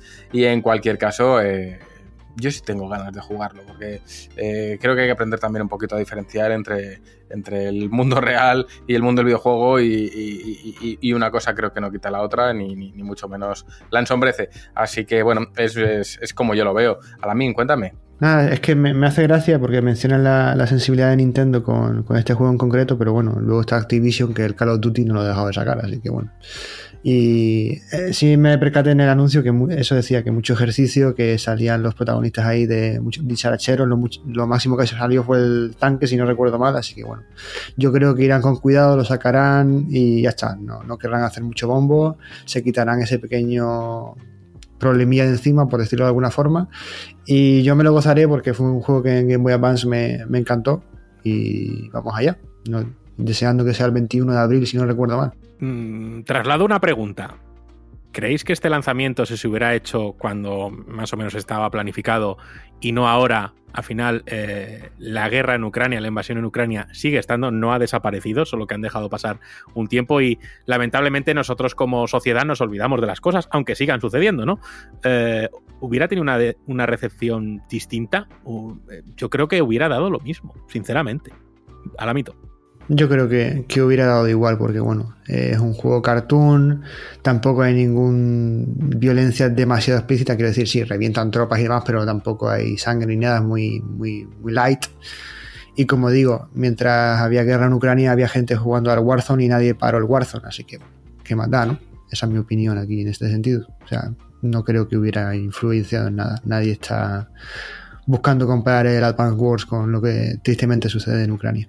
Es eso, entonces, bueno, a ver, entiendo la maniobra y al final habrá tenido sentido y seguramente hubiera tenido alguna repercusión o no. Pero creo que no. Precisamente este juego, aunque tenga un trasfondo bélico eh, y las mecánicas son planificar batallas por turnos, pero no lo sé. Creo que y, lamento que pasaran muy de puntillas por el anuncio y que a lo mejor no sea un juego que tampoco sea un super éxito en ventas, que se lo deseo. Pero bueno, pasamos a uno de los platos eh, fuertes que tuvo la noche y es que, bueno, estuvo rumoreado hace bastante tiempo, de hecho las, las, marcas se, fueron actualizando y se volvieron a registrar, y es que Batten Kaitos 1 y 2 eh, llegan en una colección eh, juntitos HD Remaster. Estos juegos de Monolith Soft, que hay que recordar que la segunda entrega no llegó a Occidente, si yo no recuerdo mal, pues llegarán a Nintendo Switch. Dudo, no sé si lo dijeron o no, pero yo eh, no lo sé si llegará en formato físico, repito, no lo sé, igual Dan eh, me puede dar alguna información más. Y bueno, yo tengo que decir que Baten Kaitos lo recuerdo porque mi amigo Lázaro, que estuvo por aquí en el programa, le ultra flipó este juego en GameCube y me dio una chapa con él que no, que no, que no hay remedio. Y tuve que probarlo y la verdad es que como JRPG tenía los suficientes elementos como para diferenciarse del resto. Es decir, ese sistema de combate eh, con cartas era increíble. Esas cinemáticas, esa banda sonora, esa dirección artística eran únicas. Entonces, eh, me alegro mucho por este anuncio. Hay que tener en cuenta que es eso, es un, es un remaster, es un port a fin de cuentas a Nintendo Switch y que creo que no vamos a contar con grandes mejoras de calidad de vida ni gráficas eh, respecto a la versión original. Pero, Dan, cuéntame un poquito más. ¿Sabes si, si va a haber eh, versión física de este juego? Ship, mm, hay edición física. De hecho, esta mañana que he estado mirando un poquito para pues, lo típico, actualizar reservas estas eh, movidas, y me lo he encontrado en, una página de, bueno, no, diré nombres por no poner aquí en compromiso a nadie, pero sí, sí, eh, sale en formato físico, en pack con los dos. lo que no sé seguro es el precio que va a tener la edición final. Supongo que 60 pavos, que al final, bueno, 30 euros el juego, pues tampoco lo veo descabellado. Pero más allá de eso, pues, eh, subrayar un poco todo lo que has dicho, ¿no? Ya le dedicamos aquí un retroanálisis hace bastante tiempo mm, y lo he dicho muchas veces, eh, la gente está cansada de escucharme decir que es mi JRPG favorito de todos los tiempos y es, un juego que me marcó muy fuerte, el 1 en concreto, ya que como has dicho, el 2, que realmente es una precuela, no salió aquí en Occidente. Y bueno, pues eh, datos adicionales, pues el primero llegará traducido al español, así como lo hizo el original en GameCube aquí en Europa, pero el 2, al no haber salido aquí en ningún momento y nunca haberse localizado, va a llegar en completo inglés, por lo visto. No han hecho ese pequeño esfuerzo desde Nintendo en este caso, que serían los responsables de la publicación y distribución del juego, de, traducir el, 2, el, Origins. Pero bueno, eh, mal menor, bajo mi punto de vista, ya que estamos hablando de un juego que ya de por sí que tenga un relanzamiento y un remaster en HD, ya lo veo algo milagroso. O sea, es un juego súper de nicho que en su día pues, no llegó la segunda parte porque la primera no vendió una santa mierda aquí en Europa. Y efectivamente mm, es un juego con una de las historias más increíbles que yo he jugado en mi vida. Y efectivamente la banda sonora, que está firmada por el grandísimo Moto Sakuraba, es una maldita delicia. Y un sistema de combate muy particular que la gente dice mucho esto de es que es por cartas, es que a mí las cartas, bueno, al final sustituye cartas por un menú con letras y tienes lo mismo. Lo que pasa es que va un poquito más allá con un sistema de combos muy elaborado, las cartas tienen números que al utilizar ciertos números puedes hacer combos ya si haces un número capicúa, si utilizas una escala, si haces tal y luego están los tipos o combinaciones en progresión de diferentes eh, cartas que se llaman Magnus y, la verdad que el sistema de combate es una barbaridad pero una barbaridad ya que incluso hay muchos Magnus secretos que puedes elaborar tú, que puedes mezclarlos, combinarlos, craftearlos. O sea, es muy, muy loco como JRPG, es, alucinante y la, secuela, precuela en este caso pues más de lo mismo, ¿no? Historias alucinantes y, como digo, a mí personalmente esto me supuso casi un infarto, a pesar de que parecía un secreto a voces, como ya has dicho, hace casi dos años se listó por parte de Bandai Namco eh, tanto Batten Kaitos como Origins y Origins en Europa que nunca se había listado y esto era como, ostras, eh, esto es que se viene un remaster o lo que sea. Así que bueno, esperemos que sea, que esté a la altura como remaster y demás. No he visto efectivamente ninguna mejora de calidad de vida ni nada, pero también es cierto que lo que vimos era casi todo cinemático y algo en medio del gameplay que no dejaba ver mucho más allá. Y que conste que la última vez que se habló de la posibilidad de este remaster, se habló de, que a la par Monolith estaría desarrollando Batten Kaitos 3. O sea, si esto se ha cumplido y venía de la mano esta supuesta filtración, ojo, ¿eh? Como hagan un Batten Kaitos 3 yo me caigo de espaldas. me perdéis la pista ya. Te crece un ala en la espalda y la liamos. ¿A la mito? Sí, yo quería comentar. Me voy a meter en el fango aquí de una forma que ya verás tú, la, que me se me Ah, pero ¿vienes, ¿vienes con vinagre con Batenkaitos? No. No, vinagre no. El fango de, para meterme, meterme, yo en el fango. Ah, bueno, pero eso lo haces a diario 20 veces, no pasa nada. Sin nada más abrir la boca. eh, yo quiero decir que eh, estoy convencido con Dan que es una oportunidad única que de todas formas va a vender muy poco. Va a ser un, un lanzamiento muy discreto, creo yo. No solo porque venga en inglés, porque ahora voy a eso, sino porque, bueno, es un juego muy de nicho y demás, ya sabemos cómo funciona todo. Pero entrando ya en el fango de verdad, eh, sé que hay mucha gente criticando que venga el primero en español y el segundo en inglés. Y yo honestamente, si tuviera que hacer una, pirámide, un top, la, la cúspide sería tener los dos en español y un poquito más abajo sería tener uno español y otro en inglés, como es este caso, y, ya un poco más abajo sería no tenerlos, y ya la última opción sería tener que pagar los 300 y pico euros que costaría eh, conseguir un, un Batten Kaito para GameCube ahora mismo, ¿no? Entonces, entiendo las críticas, pero no creo que tampoco nos tengamos que meter en, eso. Viene como tiene que venir. No creo que se, se molesten en traducir un Batten Kaitos 2, encima la, la secuela que es precuela eh, técnicamente. Eh, para que venda, yo qué sé, muy pocas copias. ¿Cuántas en España? ¿500 copias? No, no creo que les rente y para una remasterización así no van a, no van a traducirlo para vender 100 copias más, porque en España creo que la cosa está así más o menos. Entonces, eh, yo estoy contento. Eh, a nivel de, mejoritas, lo único que he visto por ahí ha sido que va a haber un auto battle, un autocombate y, y la opción de, ¿qué era la otra opción? Ah, de autoguardado, ya está, es un poco lo que va a traer va a ser a 30 frames además. Bueno, un port con lo justo para vender lo que van a vender y, y yo creo que para los que quieran jugar a Baten Kaitos, pues una oportunidad de tenerlo una, en unas consolas actuales, que ya es mucho decir para, para un juego tan mítico, ¿no? Sí, es una muy buena oportunidad. Yo estoy ahí dudando, es uno de estos juegos que, que terminó el, el, evento y dije, hostia, pues molaría tenerlo, pero ¿me lo voy a comprar realmente o no? Estoy ahí, estoy ahí en, eh, en la duda. Pero bueno, vamos a seguir eh, con la nostalgia porque no hemos terminado y creo que queda uno de los grandes eh, solo millazos que aquí eh, dan, vete bebiendo agua porque te vas a quedar sin saliva. Y es que, bueno, pues como hemos anticipado antes, llega Metroid Prime Remastered, ¿vale? Y es que llega, y, o llegó, mejor dicho, porque es que el mismo día del evento estaba disponible para su compra en formato digital y ya estaba disponible para jugar, ya. También avisaron que llegaría una versión eh, en formato físico a partir del 3 eh, de marzo. Y bueno, sí que podemos ver que eh, ha cambiado bastante tema el, bastante el, aspecto eh, gráfico. Eh, Bello dice que no veía mucha diferencia y demás, pero yo creo que el trabajo que se ha hecho con este eh, remaster ha ido un poquito más allá de lo que podíamos decir a lo mejor con Baten Kaitos o podíamos decir con otros títulos que hemos dicho más atrás. La verdad es que se veía espectacular, era un título que al final venía rumoreándose desde hace mucho tiempo. De hecho, teníamos ese anuncio de ese Metroid Prime 4 que yo no sé hace cuánto se hizo, cuatro años, cinco, no lo sé ya. Y que bueno, esto reaviva esa chispa de que obviamente ese juego existe y que eh, saldrá en algún momento. A mí sí que me parece que el trabajo eh, hecho con Metroid Prime Remastered es de lo mejorcito que, que hay en este bloque de nostalgia que yo he querido eh, hacer y este es un ejemplo de hacer bien las cosas porque a fin de cuentas creo que también sale en formato físico a un precio que podríamos considerar elevado, no, esto ahora lo debatimos, que creo que es de 40 euros, si no recuerdo mal.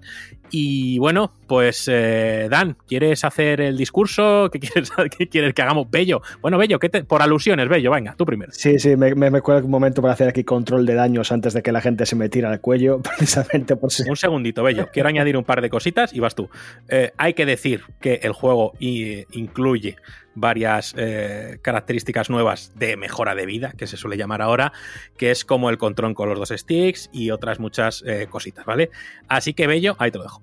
Sí, vamos a ver, yo me refería precisamente. Yo cuando antes, digamos, estaba criticando, ¿vale? Eh, creo que Metroid Prime es un juegazo, creo que está muy bien, como decía antes, de cara a la gente que no pudo jugarlo en su día, para cuando por fin se alineen los astros y aparezca Metroid Prime 4, pues tengan una, digamos, versión moderna para poder disfrutarlo.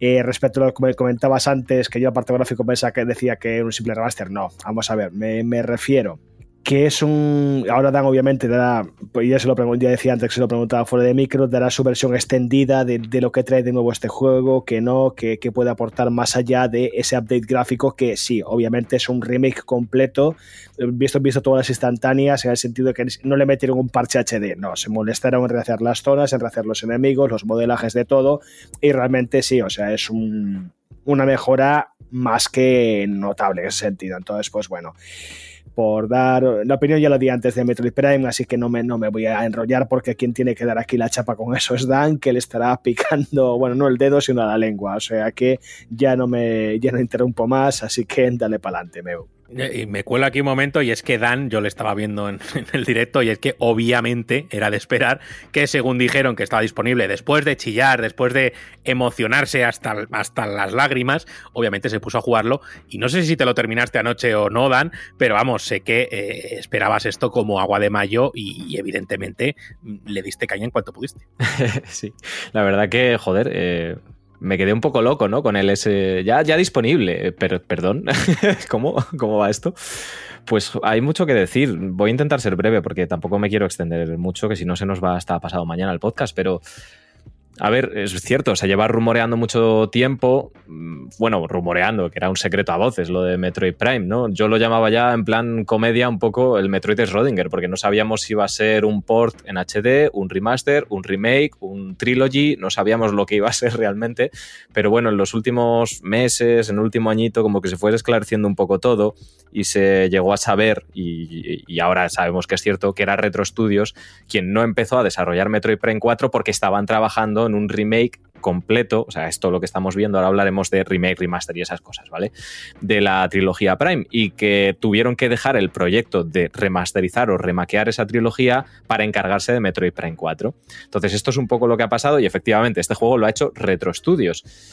Y efectivamente, si hablamos de Metroid Prime 4, con este Metroid Prime Remastered podemos ver un poco cómo va a ser Metroid Prime 4, porque Metroid Prime 4 se está desarrollando bajo un motor hecho a medida para el videojuego. No está utilizando ni Unreal, ni Unity, ni ningún otro motor de Nintendo, sino que han creado un motor específico para el juego.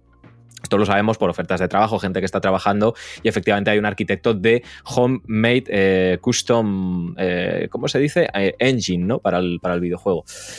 Y efectivamente, mm, yo creo que este es el mismo motor que estarán, que van a utilizar para Metroid Prime 4. Y tiene bastante sentido pensarlo. De hecho, el juego se ve extremadamente bien. hay momentos en los que realmente no piensas que estás jugando a una Nintendo Switch con este Metroid Prime. O sea, no sé. Es que ves esto y luego ves ciertos títulos y dices, ostras, es que el que quiere puede al final. Y bueno, es Retro Studios, que también son leyenda, pero joder, eh, telita con eso, ¿no? Y en cuanto al juego como tal, yo digo esto, a ver, eh es que lo veo un poco complejo y como que cada vez se diluye más, ¿no? La línea entre remake, remaster y todo este tipo de cosas.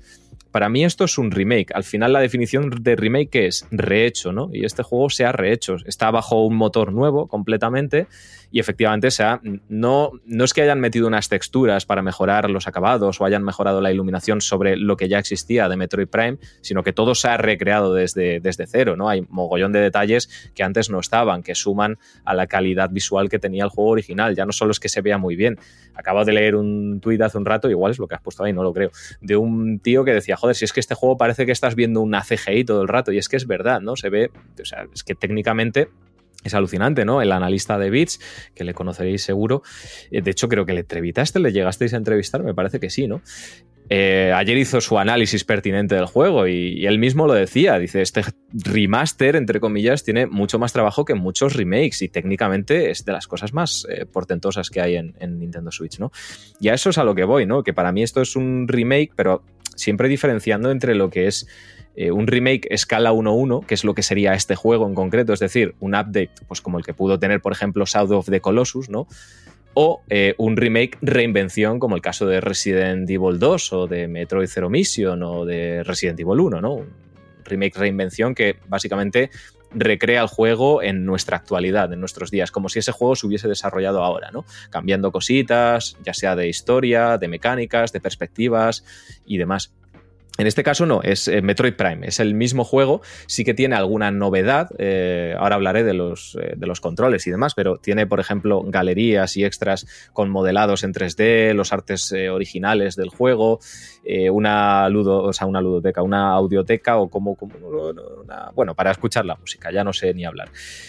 Y mm, también tiene alguna cosita que ha cambiado, por ejemplo, alguna cinemática más, un tiene algún momento que no aparecía en los originales, no sé, tiene, tiene ese tipo de cosas que también te digo, he jugado dos horas nada más, entonces no sé hasta qué punto, ya que hay gente que me ha dejado caer que me fije en no sé qué detalles, entonces no sé hasta qué punto a lo mejor incluso se ha llegado a cambiar algo, algún detallito para ligarlo más de cara a Metroid Prime 4, eso ya lo desconozco, pero por lo que me han dejado caer tiene pinta de que sí.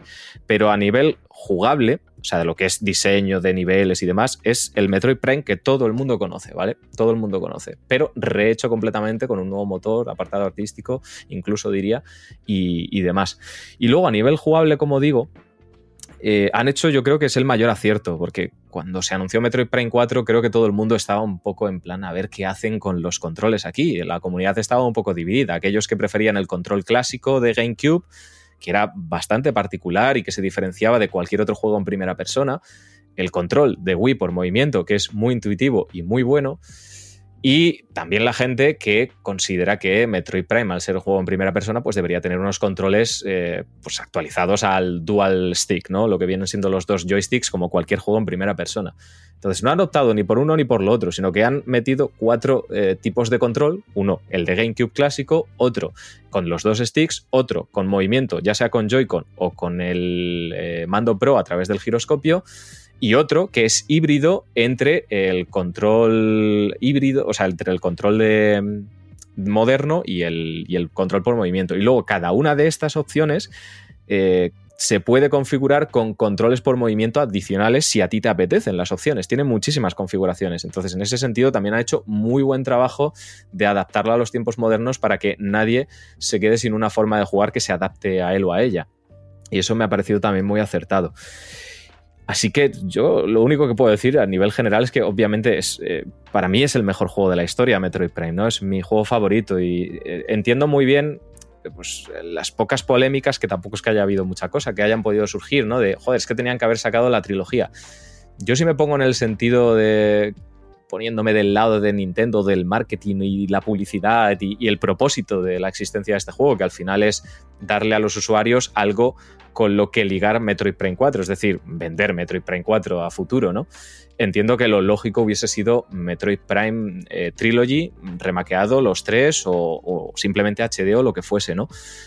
Pero claro, eh, yo también soy consciente de que Metroid Prime, joder, es uno de los mejores juegos de la historia. Es el juego mejor valorado de, de, todo el catálogo de GameCube, que mira que hay joyas, y es el juego mejor valorado de toda la historia de GameCube. Y creo que como cualquier otro juego que haya recibido un remake o un remaster muy elaborado, como podríamos decir que es esto, considero que Metroid Prime también lo merecía. Y a mí a nivel personal me hacía mucha más ilusión esto, un remake, remaster o lo que sea, antes que un trilogy, que siempre voy a tener los originales ahí y no sé, siempre, siempre los puedo jugar en, Wii, en GameCube o donde sea, ¿no? Entonces, en ese sentido, yo creo que han hecho lo que, lo que el juego merece. O sea, creo que Metroid Prime merece el reconocimiento que. O sea, estamos cansados de escuchar, no, este. De los creadores de Metroid Prime, no, este juego que se ha inspirado en Metroid Prime, ¿por qué? O sea, God of War. Nuestro querido God of War 2018. Ahí estaba Cory Barlog diciendo: Metroid Prime es una de las inspiraciones. Ahí estaba Mark Pacini, director de, de, Metroid Prime.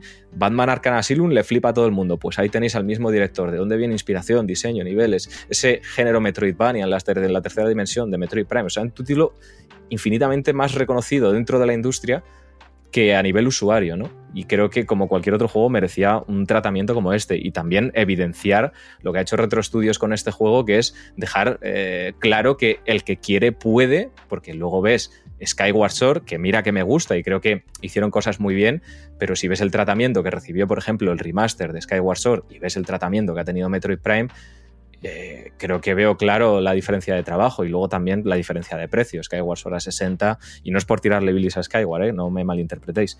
Y Metroid Prime a, a 40. Entonces, joder, yo ahí es que todo perfecto. Y encima sale ya y va a, a, tener formato físico, que aquí en Europa saldrá el, el 3 de marzo, en, en, América sale el 22 de abril.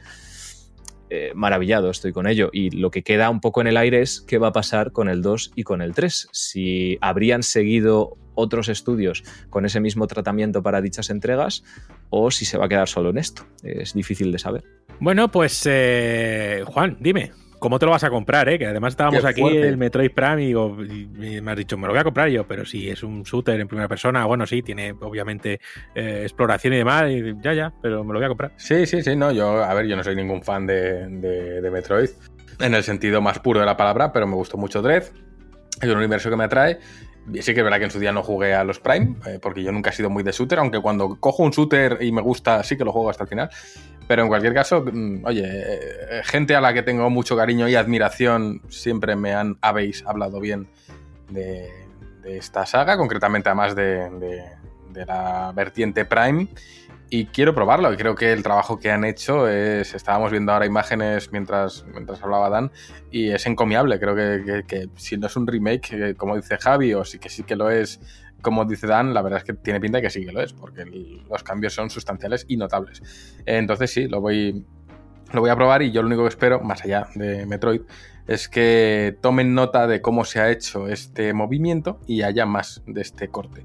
Más movimientos así, eh, calladitos, ti, pum, va a haber esto y va a verlo ya. Eso me parece que es una maravilla para mantener a la gente atenta, para sorprender de verdad, para no estar siempre dentro de cinco meses, dentro de seis meses, no, sino ya, mm, oye, hay novedades a largo plazo, pero también tiene que haberlas a corto plazo. Y creo que este tipo de juegos, que son más viejos, que no pueden levantar, mm, quizás si anuncias que va a haber un Metroid Prime remaster o remake, o como lo quieras llamar, para dentro de seis meses, se diluye su atención irremediablemente, porque hay mucho lanzamiento y mucho juego. Pero si anuncias que lo hay y que lo hay ya, te, llevas el gato al agua, te llevas la atención en el acto y creo que lo han hecho muy bien. Eh, más ahora que acaba de salir Hogwarts Legacy, etc., pues se han hecho su hueco y de repente, ¡pum!, eh, el foco de interés ha cambiado a un juego que tiene ya sus años. Eh, entonces creo que lo han hecho bien. Que el día de mañana lo hacen con un Wind Waker, cojonudo. Que lo hacen con, en fin, toda esta clase de, un Skies of Arcadia, juegos que ya tienen sus años. Ah, claro, es que, no sé, creo que es una manera muy inteligente de revitalizar juegos antiguos y lo que es más, eh, devolverlos a, poner donde se merecen. De decir, es que. Porque ya hay muchas veces que nos da pereza jugar a juegos antiguos porque pues, simplemente han envejecido. Pero volver a revitalizarlos así y volverlos a acercar a un público que quizás no llegó a él en su día, creo que es maravilloso porque mucha gente, nosotros tenemos ya una edad y, tuvimos la oportunidad de jugarlo en su día. Otra cosa es que lo hiciésemos o no, como fue mi caso, que fue que no. Pero hay gente, eh, mucha gente que seguramente nos está escuchando ahora, que es que en su día, mm, pues eh, este juego que para nosotros era eh, con 15 años, para ellos igual era con 5. Entonces no, no, y, que les llegue esta oportunidad de jugarlo y disfrutarlo y entender un poquito más esa historia del videojuego, igual que ha pasado con Persona 3 con esa, o Persona 4 con esas traducciones que han traído, pues creo que es una muy buena manera de, de poner en valor un universo cultural que ya tiene una edad y ya puede presumir de tener una historia más profunda eh, que quizás cuando salieron precisamente estos juegos. Así que nada, yo encantado de la vida. Es que has dicho lo de Skies of Arcadia, digo, ¿en qué momento yo he dejado? Eh, porque yo, joder, yo creo que no he jugado muchísimos, pero he jugado muchos JRPGs eh, en la adolescencia y llegó un momento en que me dejaron de llamar la atención y, en qué momento dejé de jugarlo, porque he jugado a muchos, pero no sé qué pasó. También me gustaría eh, destacar que este Nintendo Direct está muy centrado, y diría que en la mayoría, en juegos que salen de aquí a verano prácticamente todo, obviamente temas de DLCs y, Zelda y alguna cosita más eh, saldrá más adelante, pero hostia, eh, era todo muy acotado hasta agosto y demás, era casi todo por ahí. Así que bueno, eh, dejamos Metroid y vamos con una categoría que he querido crear yo, porque es que Level 5 vuelve por todo lo alto. esa empresa que estuvo desaparecida mucho tiempo, que sabíamos de ellos y que, querían volver a desarrollar y volver a donde estuvieron, o sea, estamos hablando de Level 5, es, la gente que está detrás de Nino Kuni, por ejemplo, pues eh, no solo hicieron un anuncio, sino que hicieron tres. Y es que Level 5 eh, nos trae Decapolis, ¿vale? Que es un juego eh, de investigación, encarnas a unos detectives y va a tener mecánicas rollo RPG, cosas de, de, acusaciones, de juicios de quién es el asesino y demás, y creo que es una nueva IP que siempre es algo de celebrar es una nueva IP de, Level 5 y creo que es un título que tiene mucha identidad propia. Es un título que no me llamó la atención para nada, pero dije, Buah, esto, por ejemplo, mm, eh, Juan P. se lo juega y le gusta a él, o Y, creo que es, un, es volver por la puerta grande, pero ese no era el mayor de los anuncios. Es que llegó una nueva entrega de Fantasy Life, que es The Girl Who Steals, eh, Time, que es otra entrega de la saga Fantasy Life. Al final, un saga que engloba pues como mm, el JRPG, eh, situaciones de la vida real, eh, gestión de recursos y un poquito de todo. Y también llegaría este año a Nintendo Switch. Y por último lugar, eh, anuncio que creo que levantó a más de uno y una de la silla, y sé que a Juan le levantó y a Juan también, es que Profesor Layton volverá con una nueva entrega que se llama Profesor Layton y el nuevo mundo de vapor, ¿vale? No dieron absolutamente ningún detalle. Este es el típico anuncio que dices, es un mete, al final se ve eh, de fondo al profesor una gran ciudad, estas llenas de engranajes y demás, se da la vuelta y eh, anunciaron el título. No se sabe mucho más. Esperemos que no sea como el anuncio de Metroid Prime 4 y no sepamos de él hasta dentro de 5 o 6 años, pero Level 5 vuelve por todo lo alto, Juan, y yo creo que esto es una de las grandes noticias para ti del direct. Es que la gran, para mí la gran noticia es el regreso del Level 5. Hay que, yo cuando, además lo han hecho muy bien, porque de repente sale ese Decapolis y yo ya cuando veía la estética decía, esto es, esto es Level 5, esto es muy Level 5. Mm, pero no estaban muertos, me preguntaba yo, o no estaban, lo último que sabíamos de ellos es que querían volver, pero bueno, que estaban pasando una situación complicada. Y, y, y al final de esa presentación, ya cuando vi arriba a la izquierda el loguito de Level 5, dije, joder, qué bien, tal, qué, buena pinta, pero luego ya cuando salió ese Fantasy Life, que desde luego no es mi corte de juego, pero oye, ahí estaba, y ese gran regreso por todo lo alto de, de Lighton, que bastaron literalmente dos escenas para que a muchos se nos erizase la piel y dijésemos, hostia, que ha vuelto el bueno de Herschel, Pues hostia, tío, a mí, eh, y es que lo he dicho muchas veces, lo he dicho en este podcast, lo he dicho en la revista, a mí el tercer profesor Lighton, el tercer juego, el del futuro perdido, literalmente, que, que, que, el final eh, me emocioné. Eh, y eso lo puedo decir de muy, muy pocos juegos, y, y, menos de un juego de un corte como profesor Lighton, que en principio no parece invitar a pensar que podría llegar a emocionar a alguien, más allá de, oye, ofrecerte unas muy buenas horas de diversión, pero es que el juego lo consigue. Así que encantado de verle volver, encantado de. Además, creo que ha pasado un tiempo prudencial. Ha, pasado un tiempo como para llegar a echarle de menos. O sea, no. Mm, todo lo contrario que podríamos decir de Assassin's Creed. No te echo de menos, no me des más, toma otro, por si acaso quieres más. Pero en el caso de Herschel Lighton sí que se le echaba de menos.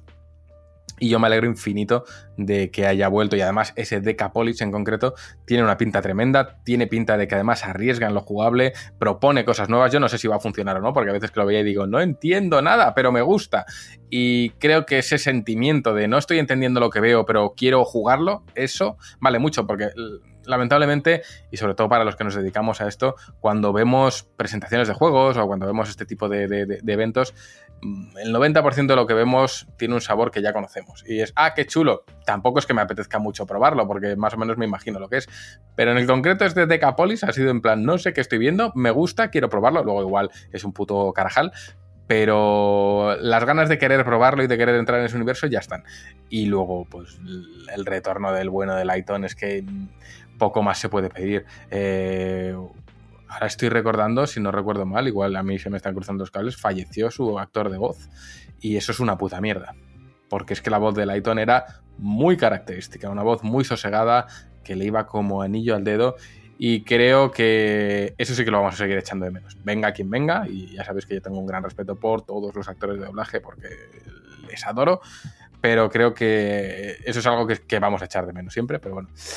En cualquier caso, eh, nota amarga al margen, creo que son muy buenas noticias del regreso Level 5, creo que tienen grandes juegos, creo que tienen un hacer muy, muy especial y muy único en su forma de abordar los videojuegos. Y, y bueno, nos contaba José, eh, y ahora te paso a José directamente, que además ha habido más noticias por parte del director del estudio, o sea que, que muy bien todo, que yo encantado de la vida. Sí, bueno, vamos a ir por partes. Eh, aquí Hirohino ha anunciado en Twitter con una imagen de Inazuma Eleven eh, Victory Roads, creo que se llama. No, se llama Inazuma Eleven Heroes Victory Road, que es el nuevo juego de, de Inazuma Eleven, otra saga de, de Level 5 que vuelve o debería volver pronto porque lleva como 3 o 4 años ahí en el limbo. Así que en principio a finales de febrero habrá más novedades y se presupone que, profundizarán en todos estos títulos que han anunciado, pero bueno, yo quería eh, hablar con Juan porque le veo muy ilusionado y no quiero ser yo el que rompa las ilusiones de la gente, pero bueno, creo que también hay que moderar un poco las expectativas viendo los últimos lanzamientos de Level 5. Pero Juan, ¿cuál fue el último juego de Level 5 que tú recuerdas que sea bueno, que tú dices es muy bueno? Joder, a mí Metal Gear me encantó. Claro. Pues anda, que el, el, el Sonic Knuckles. Uy, qué el, bueno, el Metal eh. Gear Survive, buenísimo. No, ahora en serio. Eh, joder, de Level 5, a mí que me encantó, me encantó, por ejemplo, Nino Kuni, me encantó. Ahora me dice, no era de Level 5, digo, ¿cómo que no? Le, Nino Kuni, el 1, me, me, pareció maravilloso. Los Inazuma Eleven los disfruté un montón. Los Lighton, especialmente los tres primeros, que los tengo ahí en su cajita, cofre con su estampado dorado, también. Y en cualquier caso, es que son juegos que recuerdo con mucho cariño y, que tienen un aura muy especial. Y salvando las grandes distancias, siempre les he asociado mucho al corte Ghibli. Seguramente sea precisamente por ese Nino Kuni. Pero mmm, son juegos de un estudio muy concreto que por un motivo u otro todos me han, me han acabado gustando bastante y que son diferentes. Normalmente a mí de, estudios como tal, pues un estudio saca un juego y me gusta mucho, pero el resto de juegos que sacan pues me dan un poco igual, siempre hay algún título. Pocos, pocos estudios hay en el panorama que yo digo, muchos de los juegos que han sacado me han gustado. Y, creo que Level 5 es uno de ellos, fíjate. Sí, es que te lo pregunto porque, por ejemplo, sabía que me ibas a decir el Nino Kuni, pero es que el Nino Kuni es de 2011 el 1 y el 2 es de 2016 y el 2 precisamente eh, a nivel personal solo lo recuerdo porque había un chiste de la Plaza Mayor de Madrid ahí metido. Horroroso. Sí, efectivamente. No, Entonces, no, una mierda de juego, un truño. Sí, sí, por eso. Es que ese sería el último gran título. Después hay algún Inazuma Eleven, aunque poco a poco se fue apagando la llama. Y yo creo que el punto de inflexión de, de Level 5 fue cuando salió Yokai Watch, que si lo recordáis fue un boom tremendísimo. Se llegó a comentar que iban a derrocar a Pokémon, me río yo. Eh, pero a partir de ahí empezaron a salir Yokai Watch. A partir del 3, la cosa ya, eh, que se fue el 2016, entraron en una grave crisis económica y, han tenido muchos problemillas. eh, está ahí el, cariño, evidentemente, de, todos los jugadores. También sacaron luego títulos como El misterioso viaje de, de Layton, la del juego de, protagonizado por Catriel. Luego está un Snack Wall y luego han sacado pequeñas cositas como juegos de Yokai Watch y algún que otro Fantasy Life Online. Se han metido en rollos muy raros. Luego han sacado Megaton Mushashi que aquí no ha llegado, pero bueno, títulos que secundarios por decirlo así. Pero no, no ha habido esa magia de incluso que te recuerda a un Dragon Quest 8, que si no recordáis mal lo desarrolló la propia Level 5, ¿no? Así que bueno, eh, yo prefiero tener cierto escepticismo porque la verdad es que últimamente no, andan muy finos, eh, las ventas tampoco les han acompañado Japón con esos títulos que os comento. Y eh, un aspecto importante que tengo que resaltar del tema de, de Lighton es que no recuerdo si exactamente la voz de Lighton falleció, pero sí que falleció fue Akira Tago, que era el encargado de los puzzles de, Profesor Lighton. De hecho, mucha gente critica la aventura de Catiel, que salió en 3DS, si no recuerdo mal, y también en móviles, porque los puzzles como que le faltaba el alma, ¿no?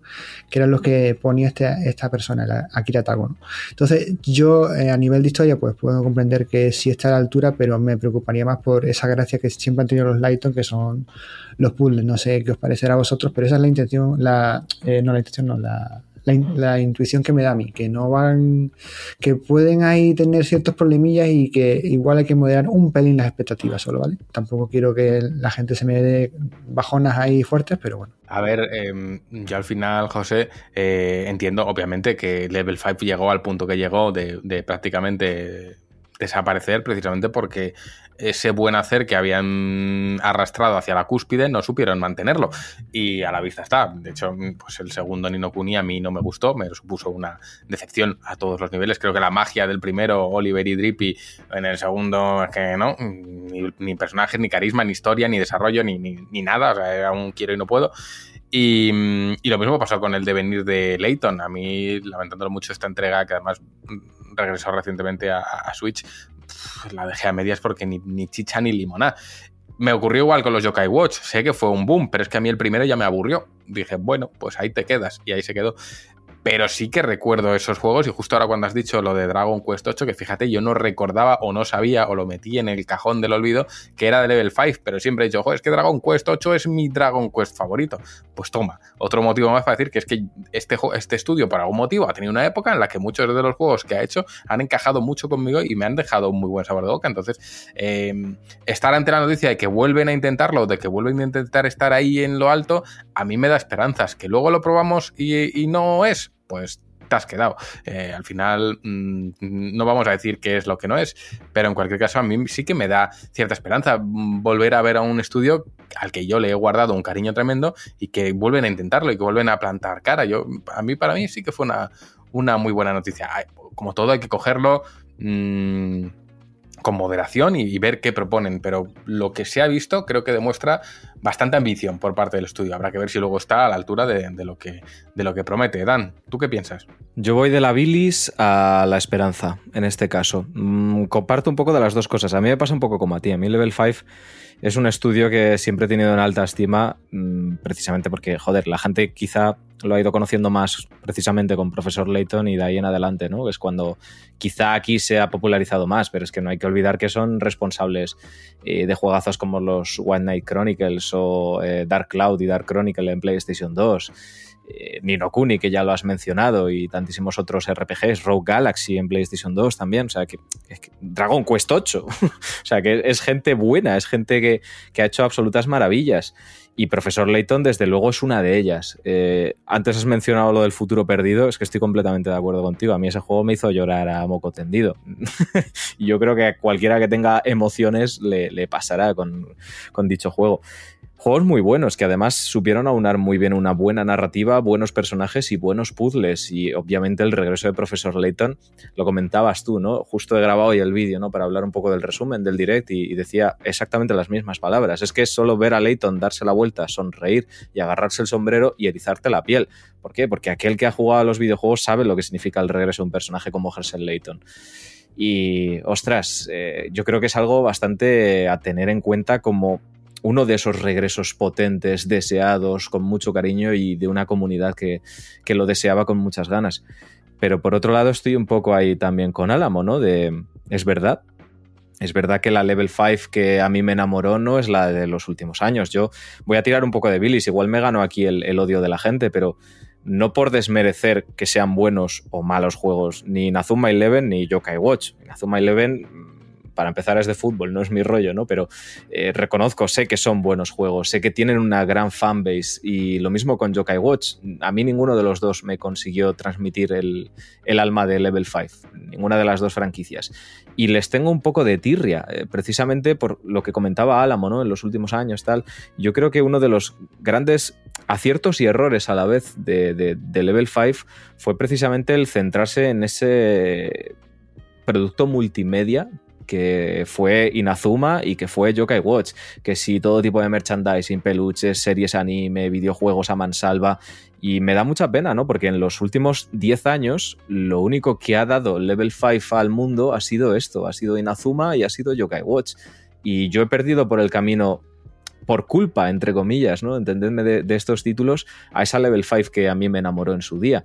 Y me da pena, ¿no? Porque al final también, y lo sabemos, son las franquicias responsables de que Level 5 eh, llegase a estar en una situación económica al invertir tanto dinero en estos productos multimedia, tantísimo dinero que, no vio remunerado por ningún lado. Y, y claro, eso es lo que hizo que Level 5 desapareciese del panorama occidental.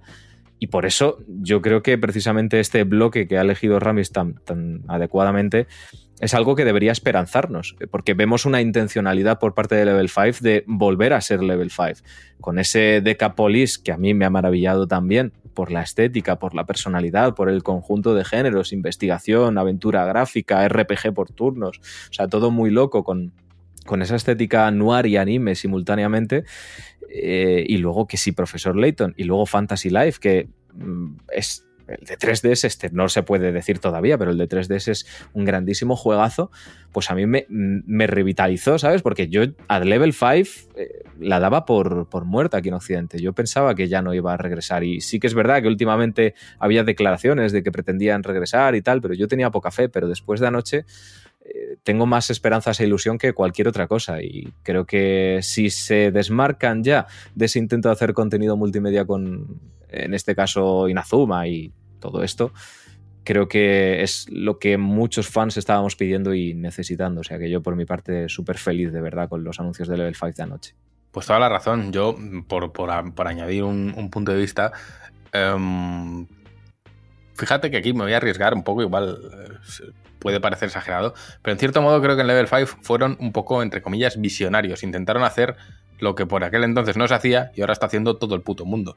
Eh, y es generar del videojuego algo totalmente transmedia y, no les funcionó, lamentablemente. Eh, mm, aplaudir el esfuerzo, el intento, el, la visión de decir, oye, eh, quizás el universo de este videojuego se puede llevar a manga, se puede llevar a televisión, se puede llevar a, merchandising, se puede cruzar con el videojuego, tal, tal, tal, todo eso lo intentaron y creo que tuvieron la ambición suficiente como para intentarlo. Creo que no tuvieron quizás el potencial económico que hace falta para sostener algo así y, quizás tampoco tuvieron la visión como para entender que si te mueves en distintos terrenos tienes que tener distintos enfoques y detrás de cada uno de estos enfoques a expertos en la materia, como puede ser el caso de Arkane con el estudio Fortiche detrás que han llevado su universo a la animación y lo han hecho de forma excelente o, otros muchos millones de casos que ahora mismo están sucediendo de videojuegos que ya no se conforman con ser un videojuego. Y desde aquí le mando un besito a Neil Druckmann. Pero en cualquier caso creo que lo intentaron y esa valentía hay que, hay que reconocérsela. Fracasaron, perdieron. Mm, ¿Habrán aprendido de ello? No lo sabemos todavía, pero volverles a, a, ver las caras, volviendo precisamente al lugar en el que germinaron, que es el videojuego, pues quizás les haya servido para aprender de sus errores y ahora centrar todos sus esfuerzos donde los tienen que, centrar y volver a hacerlo estupendamente. O quizás nos estamos equivocando y quizás no han aprendido nada y volverán a, tropezar, pero eh, como la esperanza es lo último que se pierde, yo tengo bastante esperanza en que habrán aprendido de, los errores del camino y, sabrán sorprendernos de nuevo. Y que lo consigan con Leighton son, son palabras mayores. Rami, mm, te cedo la batuta. Pues pillo batuta y ya vamos a por el último bloque, que son eh, nuevas entregas, aunque ya las conociéramos o no. Y también creo, ¿vale? Y aquí he hecho la selección, que son también exclusivos para Nintendo Switch. Eh, Samba de Amigo, el famoso monete eh, que mueve sus maracas, va a llegar en una nueva entrega a Nintendo Switch este mismo verano.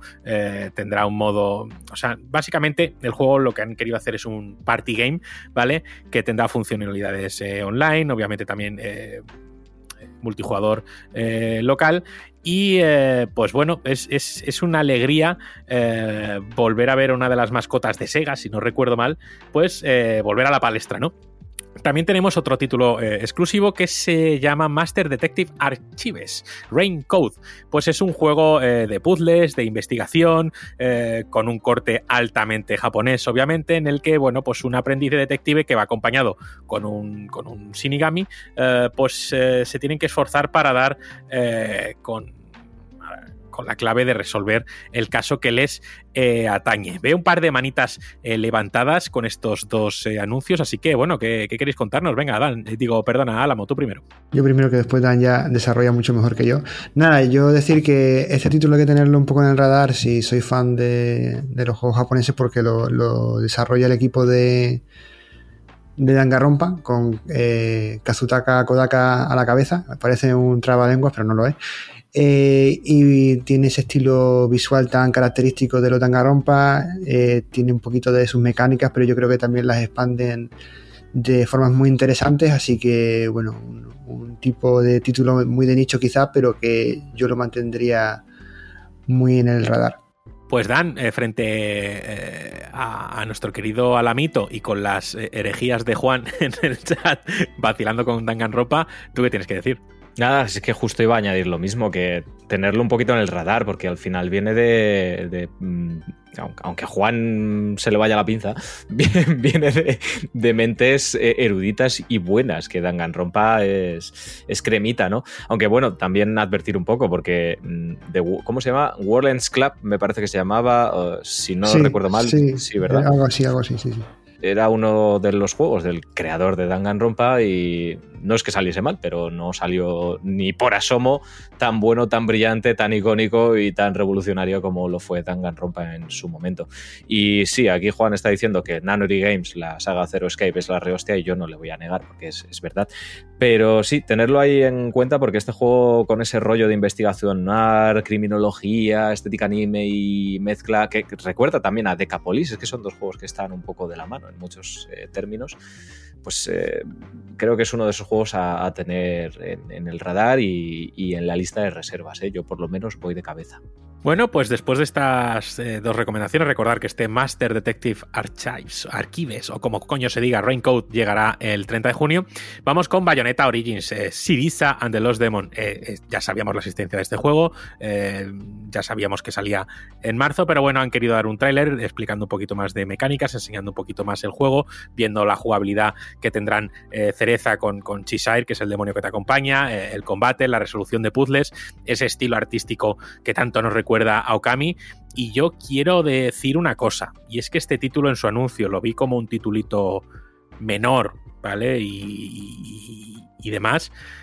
Y lo que vi ayer dije, hostia, pues es que llama mucho la atención y la verdad es que me llamó mucho la atención. Así que, pues Bayonetta Origins, Cereza and the Lost Demons, 17 de marzo. Querido Alamito, cuéntame. Yo quería decir que con este juego tengo un poco de miedo, porque no sé qué Platinum la está haciendo, si la Platinum de Bayonetta o la Platinum de, de todo lo demás. Así que es un poco una incógnita, visualmente pinta bien, a nivel jugable han hecho algo raro porque eh, Bayonetta solo la, tiene de apoyo de Cheshire y van a, van a, tener que vamos a tener que vincular enemigos entre sí, no sé. Lo veo un poco raro, yo lo tengo reservado, por supuesto, Bayonetta en mi corazón. Pero no sé qué esperar, tengo cierto miedo, así que veremos a ver eh, cómo salen los de Platinum por aquí. A nivel visual, como digo, espectacular dentro de las limitaciones, con un estilo muy característico pero a nivel de, de, gameplay todavía espero que se estén guardando muchas cosas porque no, no, lo veo. Querido Dan, tú sí que tienes mucha ilusión con este título, ¿verdad? Es mi cerecita, mi cerecita querida. Sí, mmm, tengo esperanzas yo, pero de que el juego venda, que por cierto salieron los datos de ventas el otro día de Bayonetta 3. Eh, no son datos malos para Bayonetta, pero me, no sé, fue un poco bajón, un millón. Em, pues sí, le tengo muchas ganas. Yo creo que ese comentario que has hecho acerca de ese símil con Okami. Bueno, al final Okami lo creó Platinum Games, no era Platinum todavía, pero era en Clover Studios, que era la misma gente, ¿no? Es el estudio que estaba ahí fundado por Atsushi Naba y Hideki Kamiya. Y este juego, pues, eh, yo creo que va a ser una de las sorpresas, ¿no? Porque efectivamente creo que a mucha gente le ha pasado esto de, verlo como un juego menor y demás, y también lo entiendo, ¿no? Porque, joder, es bayoneta y acción a raudales y tal, y luego estás viendo un juego con una vista eh, aérea, eh, con componente puzzle y demás, y parece, pues, como, no sé, otra, otra cosa chiquitica y demás, pero esa comparación con Okami me parece muy acertada, ya no solo por el estilo artístico, eh, sino porque tiene similitudes jugables con las diferentes habilidades de César, de cómo lo manejas, de cómo interactúas con el entorno a través de ellas y también si sale bien, que yo creo que sí, creo que puede ser una gran sorpresa, mm, ya que se desmarca de mm, prácticamente todo lo que actualmente estamos viendo en el mercado y, también por, si tiene un buen diseño de niveles y de puzzles puede convertirse en, en un gran título, pero es lo que digo, eh, lo veo con muchas ganas, yo mucha, muchísima ilusión, expandir el lore de Bayonetta, esa estética me encanta, ese rollo cuento a la Alicia en el País de las Maravillas, que Bayonetta tiene mucho de ello. Eh, me flipa, pero este juego se va a pegar una hostia en ventas y lo veo venir de lejos. He visto desde el primer momento muchos comentarios del, rollo de un indie a 60 pavos, ¿no? que es lo que se dice mucho. Y entiendo ¿no? que, que, se comente mucho, puede parecer un precio excesivo, pero también digo, vamos a esperar a jugarlo para, dilucidar si eh, realmente lo es o no. Yo efectivamente, pues día 17 de marzo, antes me coincidía con Jedi Survivor, ahora por suerte ya no. Le voy a intentar dar mucha caña y ya hablaremos de él por aquí. Pues ¿cuántos indies merecen que valgan 60 pavos? ¿Y cuántos AAA merecen eh, que valgan como un indie? Y ahí dejo esa reflexión, porque cansa el comentario de un indie a 60 pavos. ¿Y? Pregunto, ¿es bueno? ¿Te gusta? ¿Te divierte? No lo sabes, ¿no? Pues, eh, en fin. Pero vamos a seguir con, la lista por aquí, que ya nos queda poquito de la selección que nosotros hemos hecho. Y es que, bueno, el direct abría con el anuncio mm, y con la fecha de Pikmin 4. Ya sabíamos de su existencia. En el anterior direct, si no recuerdo mal, salía Miyamoto a decir que seguían trabajando en ello y que le ilusionaba mucho el proyecto. Quizás he echado de menos a Miyamoto porque yo le veía eh, muy eh, pegado a este título y muy ilusionado con él y creo que para anunciar la fecha y para ver un poquito de gameplay y demás le eché en falta. quiero creer que Miyamoto estuvo en ese evento para levantar un poquito ese anterior direct que a lo mejor fue un pelín más flojo. Pero bueno, eh, hemos visto, pues bueno, Pikmin, ¿no? Es decir, igual hemos visto poquita innovación en lo que nos han querido mostrar, pero sí hemos visto pues un nuevo tipo de Pikmin, si yo no estoy equivocado, que tiene un efecto de hielo, y también un compañero bastante curioso que parece eh, un perro, se llamaba Ochin, no repetirlo dos veces, ¿vale? Ochin Chin, porque, cuidado, y que... Eh, te seguiría en las aventuras, podrías eh, usarlo como montura, podría embestir y romper pues, obstáculos que encuentres en tu camino y demás mecánicas. Así que Pikmin 4 llega el 21 de julio. Es que ya está ahí también. Así que bueno, eh, no sé si tenéis mucho que decir aquí sobre Pikmin. Eh, Dan, yo sé que tú sí. Eh, Juan, yo creo recordar que a ti Pikmin te, genera simpatía y te, gusta, si yo no recuerdo mal. Así que no sé qué, queréis decir de Pikmin. A mí la verdad es que me gusta mucho, es un juego que le tengo un cariño especial, recuerdo que además lo jugaba con mi hermano en, en GameCube allá cuando salió y le tengo un cariño especial. Es verdad que jugué al último que salió aquí en, Switch y, bueno, pues dices, sí, es como lo recordaba, está bien. A los tres días lo has dejado porque dices, bueno, tampoco tiene mucho más que proponerme o no, o no acabo de engancharme o no acabo de simplemente generar las ganas de echar una partidita, que al final simplemente se trata de eso, de tienes el tiempo justo, te apetece jugarlo, pues no tanto. Y lo dejé ahí a medias. El 4, lo poco que se vio me supo a más de lo mismo no me supo a trae novedades, trae cositas o cómo ha evolucionado la saga. Me parece que prácticamente eh, lo que vi es lo que cabría esperar de Pikmin, que no está mal. No sé si es una propuesta de juego que a día de hoy tiene cabida, supongo que sí. Eh, supongo que ese globo sonda del tercero eh, dio como respuesta a una posibilidad o una viabilidad al 4 creo que lamentablemente yo no estoy entre el público ya que lo vaya a disfrutar. No sé si generaciones más jóvenes o gente como la que yo fui en aquel momento en el que yo jugué al 1, pues podrán disfrutar del 4 como yo disfruté del 1. Seguramente sí. Pero sigue siendo una saga a la que le tengo un cariño especial, creo que es divertido, es diferente. Y bueno, me gustaría que propusiesen algo diferente. También es difícil, porque lo que proponen sí es difícil. Eh, habría que arriesgar más, habría que, que incluso buscar un, estilo artístico diferente o, o, o, ya no los mismos Pikmin del mismo color añadiendo uno o dos nuevos, sino replantearlo todo desde el cimiento y que lo que se mantenga sea la base de tus pequeños ejércitos de muñequitos diminutos para superar obstáculos en la orografía. Mm, habrá que ver, yo no lo espero con ganas. De hecho, creo que no es uno de los juegos que ha pasado como no ha sido celebrado ¿no? dentro de este, de este evento. Poco ha trascendido. Se ha hablado de muchos juegos, poco de Pikmin. Eso es una realidad. También es una, una buena manera de medirle la temperatura. No sé si ya eh, hay hueco para juegos así. Sí que celebro que se apueste por ellos. Y, y, me llamó la atención algo que comentábamos fuera de micro, que es el hecho de la ausencia de Miyamoto. Fue un juego que estuvo muy endorsado por él. Miyamoto, tal, que le gusta el su Pikmin pero el dios y señor de Malboro ahí no estaba, entonces eh, supongo que estará aliado con el tema de la peli y tal, pero bueno, no sé, creo es un, es un juego que creo que tiene su lugar, creo que Nintendo lo sabe, creo que han invertido los recursos justos para que ese, ese sector del público lo rentabilice, pero no creo que vaya a llegar más allá de eso. Bueno, igual se están guardando cositas hasta que llegue el lanzamiento y sí que vemos no esa absoluta reinvención que suele haber en ciertos juegos de Nintendo, como puede ser Mario y demás, que son juegos que, o Zelda, que son juegos que te guste más, te guste menos, pero joder, siempre se sienten como nuevos, se sienten frescos, se sienten con cosas nuevas. Y, a lo mejor este Pikmin puede que los tenga, puede que no. Y a lo mejor es un título continuista para los amantes de Pikmin y ya está. Eh, pero bueno, todo hay que decirlo, es una copia de Tiny King. no, es broma, al final Tiny King bebe directamente de Pikmin. Pero es un juego eh, muy bueno que podéis echarle un vistazo si, oye, no conozco Pikmin, ¿cómo se juega Pikmin? ¿Qué es Pikmin? Pues bueno, tenéis Tiny King en Game Pass y, y sabréis más o menos lo que es un Pikmin, obviamente con sus amplias diferencias. Eh, Dan, cuéntanos. Qué juegazo el Tiny King, macho. Me lo decían ayer. Ostras, se parece al Tiny King, pero en plan, en serio, ostras, tío, ¿de dónde te crees que viene Tiny King? Pues, a ver, eh, a mí me flipó mucho. A mí me gusta mucho Pikmin, también tengo que decir. Eh, es una saga que además en su día mmm, no me llamaba nada, pero nada, nada, porque al final es un juego de estrategia. Y a mí la estrategia en tiempo real es de los pocos géneros que no me gusta, pero recuerdo que se lo pilló mi hermano el primero, me pasa un poco como a Juan, fíjate.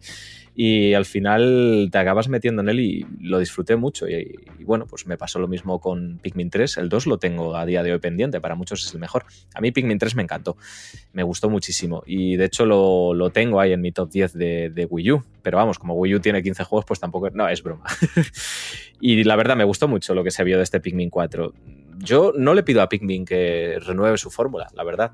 Como seguidor de la saga, hay una saga que tiene cuatro entregas, una quinta, si contamos la vez que sí intentaron hacer algo distinto con Hey Pikmin en 3DS y no salió muy allá, el juego está bien y poco más pues me moló porque además, bueno, pues sí que vi novedades. Eh, cuatro personajes, no sabemos cómo los van a implementar a nivel gameplay. En el 3 ya teníamos tres personajes, que eso con el gamepad era una delicia, dar órdenes a uno, dirigirla a un sitio, tú dirigiéndote a otro y gestionar ahí tu tiempo y demás, porque Pikmin juega mucho con eso, con el tiempo que, que tienes restante para cumplir la misión y demás.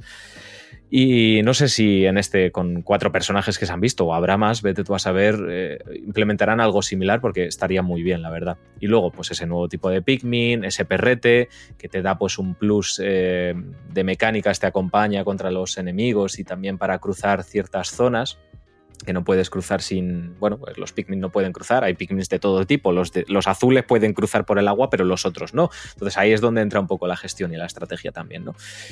Y a mí me gustó mucho, me gustó mucho lo que, lo que vi de Pikmin 4. A mí era de esas cosas que yo dije, bueno, yo si sacaba aquí el Nintendo Direct, yo ya he tenido una dosis de estas que me mola. Y también lo que quería decir un poco es, joder, eh, me da un poco de pena, porque a mí Pikmin me parece una saga que no tiene nada que envidiarle a las eh, grandes sagas a nivel ventas, quiero decir, a nivel popularidad de, Nintendo. Creo que la calidad del sello ese de Nintendo la, tiene, la franquicia. Y también estoy de acuerdo en lo que se dice que efectivamente por mucha calidad que pueda tener como Bayonetta, pues no es un juego que vaya a llegar a grandes públicos y seguro que esto para Nintendo es anecdótico a nivel comercial, a nivel ventas, desgraciadamente, pero bueno, si alguien se aventura a darle un tiento a la franquicia, eh, yo recordar una vez más, a mí no me llamaba la atención y cuando lo jugué dije, hostia, esto es adictivo, esto es un vicio, esto te... Es como los juegos de estrategia, ¿no? Como cualquier otro juego. Eh, empiezas pensando o lo ves y dices, esto no es para mí y cuando te metes dentro no puedes soltar el mando, ¿no? Pues eso pasa con Pikmin. Y lo dicho, para mí, bajo mi punto de vista, no tiene nada que envidiar a Zelda, Mario, Metroid y demás. Creo que es una saga que está ahí en esa élite, pero que no, no recibe ese reconocimiento, desgraciadamente. Bueno, pues eh, vamos con los dos eh, últimos anuncios que tengo aquí en el tintero.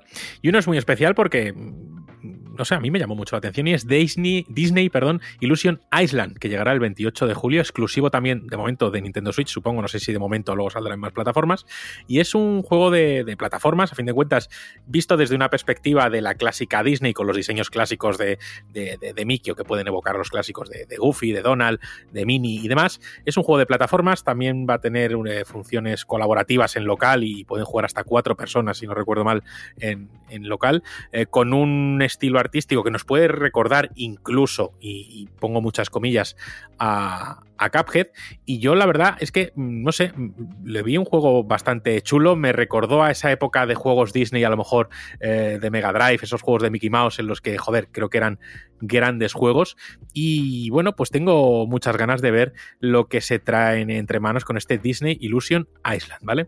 Y ahora pues vamos a por la guinda del pastel que es eh, nuevo tráiler de The Legend of Zelda Tears of the Kingdom. Aquí me gustaría pedirle, y hoy estamos tirando mucho de Dan, pero creo que esto en la ocasión lo merece.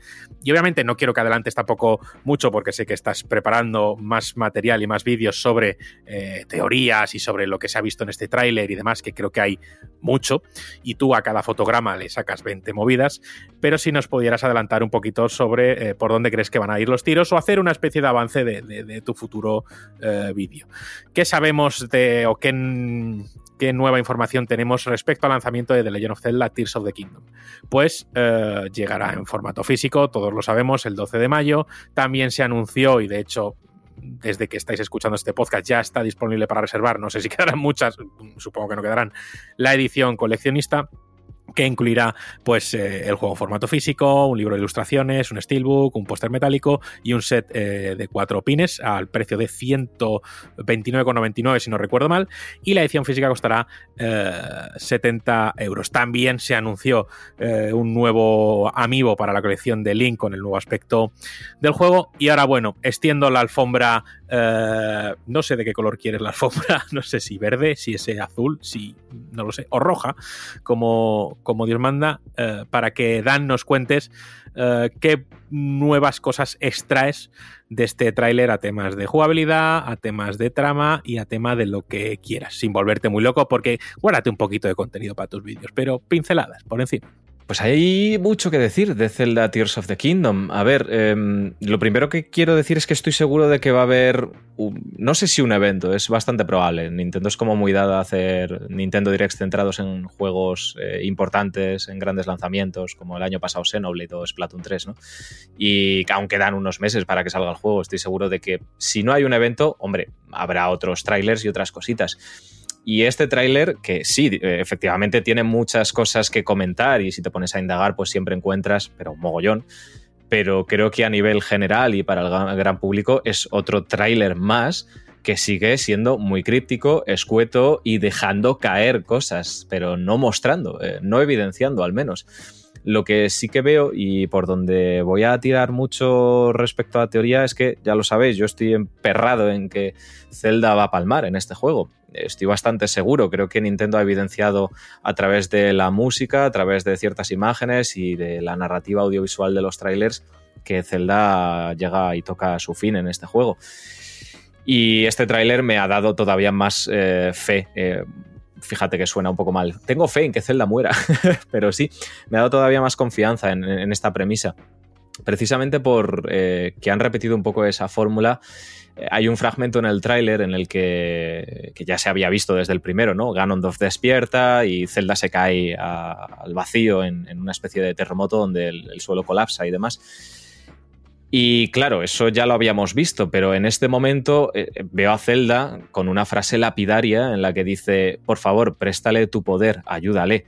como última frase, como diciendo, yo aquí ya está, eh, no me ayudes a mí, ayuda, salva a Link y sé el futuro, porque si no salvas a Link, nadie podrá derrotar a Ganon, yo ya no hago falta, ¿no? Entonces yo lo veo como una frase lapidaria. Luego eso, ese simbolismo que tiene, el no llegar a alcanzar su mano, que sabemos que cae porque lo hemos visto en anteriores trailers, y em, ese tema que suena después exactamente de esa caída de Zelda, que es un requiem, con la nana Zelda, eh, es que Nintendo te lo lleva diciendo desde el segundo tráiler, bueno, casi desde el primero, que Zelda es muy probable que muera. Y lo que creo que va a pasar, y, y hago resumen muy rápido, ya entraré en detalles en esos vídeos, creo que al morir Zelda, Zelda contiene el alma de la diosa Ilia, ¿vale? Lo que creo que va a pasar es que al no tener un cuerpo eh, físico en el que reencarnarse la diosa, esa figura misteriosa que apenas se ve su torso, las manos, y hay un fragmento en el tráiler en el que Link intenta agarrar la mano de una entidad que parece como divina por la iluminación que tiene y demás, eh, es probable que sea la propia diosa Ilia, es decir, eh, el espíritu que lleva ligado a Zelda y sus descendientes desde Skyward Sword.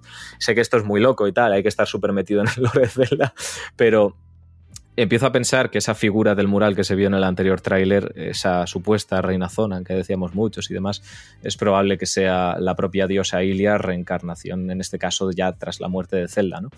Pero no lo sé, es, complicado. Por soltar otros detalles, se ha visto efectivamente que vamos a poder tener eh, de alguna forma vehículos que podremos, no sé cómo, eh, craftear nosotros y hemos visto vehículos terrestres y vehículos aéreos que esto tiene sentido, nos permitirán movernos libremente por las islas, eh, tiene sentido que haya una movilidad ágil y dinámica a través de un juego que te pretende llenar el cielo de islas separadas por grandes distancias.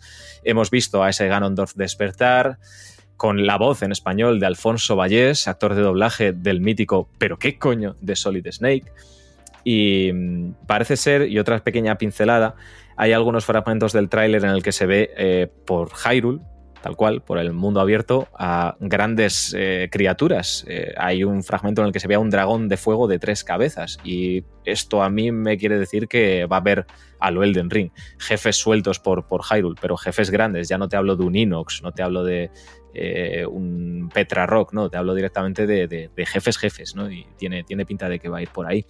El brazo de Link se utilizará y tiene toda la pinta exactamente igual que el Seika Slate. En, Breath of the Wild se ha visto, por ejemplo, la magnesis, pero ya habíamos visto el time reversal, que hace que los objetos viajen atrás en el tiempo. Bueno, se han visto muchas cositas de esta, de esta índole también. Muchos enemigos nuevos, por ejemplo, los Redets parece que van a volver, parece que vamos a tener más enemigos aéreos, tiene sentido. El juego se asenta eh, sobre todo con esa tonalidad aérea y demás.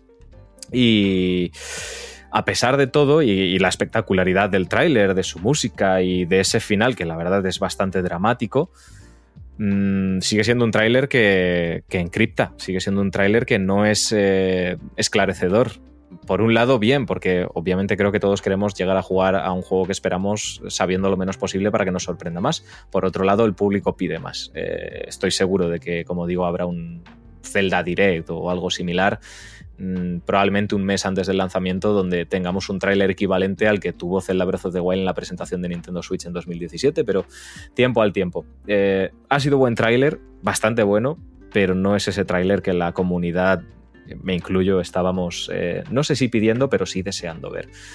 Pero eh, a la vista está que incluyendo mecánicas y con cada tráiler nos enseñan una nueva y y parece que sigue añadiendo locuras por todas partes, estoy seguro de que este juego va a ser mucho más de lo que parece. Y si Nintendo no ha enseñado todo lo que tiene que enseñar, fijo es, porque el día que lo haga es el día que va a reventar y eso tiene que ser cerca del lanzamiento.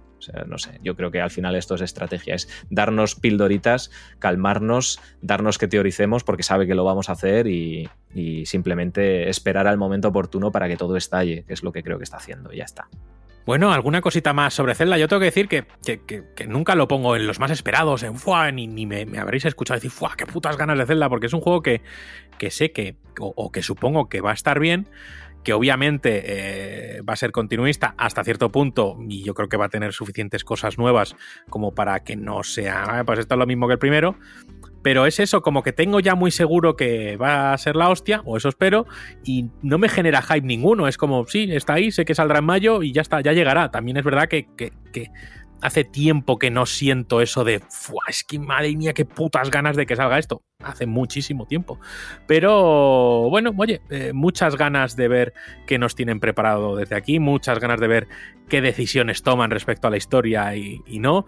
Y yo creo que, queramos o no, este juego va a ser eh, grandísimo, ¿no? Dentro de la historia de, de esta IP. Así que bueno, creo que si nadie tiene que decir nada de Zelda Tears of the Kingdom, pues hemos acabado con este resumen eh, del, del, direct. Espero que, haya gustado aquí a la, a la, gente. Juan, yo creo que, oye, no ha estado nada mal.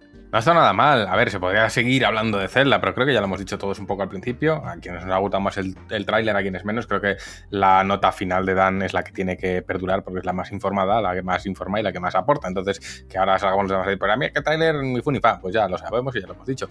Em, pero en cualquier caso, sí que creo que va a ser uno de esos juegos que marquen historia. Y, mantengo lo que dijimos hace mucho tiempo, Rami. Em, va a ser como lo que fue Mayoras Mask a Ocarina of Time. Yo creo que va a aportar ese toquecito de oscuridad que a ti tanto te gustó en Mayoras Mask. Yo creo que va, a ser eso. Es que el otro día, es que claro, hay gente a la que quiero, pero cuando dice esas cosas la odio. Y es que estaba escuchando el otro día el podcast de Kanagawa Gamers, que en realidad el nombre es Dan, Ah. El, nombre bueno es Kadokawa, tío. Eso es. Cuando, yo voy al podcast es Kadokawa, tío.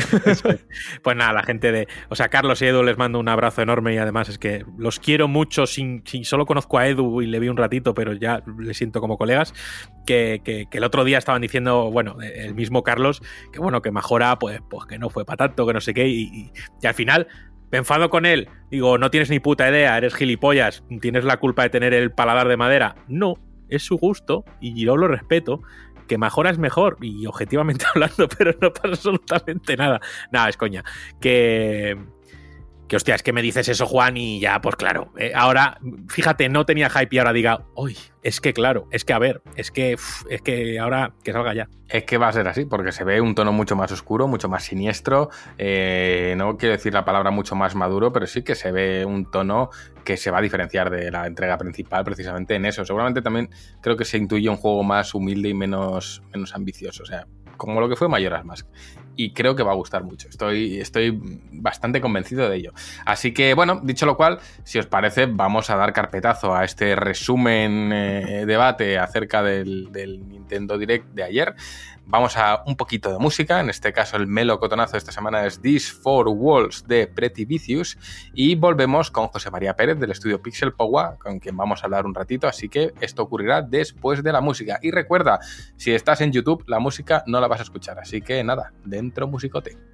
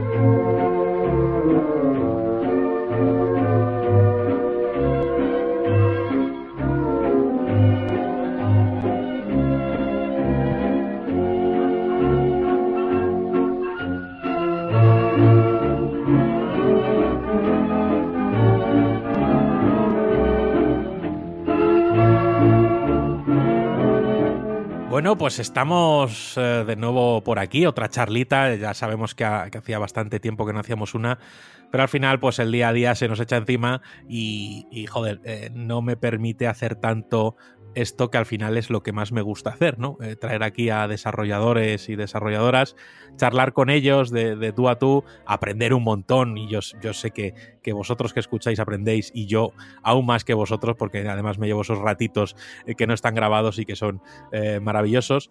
Y hace un tiempo nos contactó una persona que quería darnos a conocer su proyecto de videojuego como tal, y a mí me llamó mucho la atención.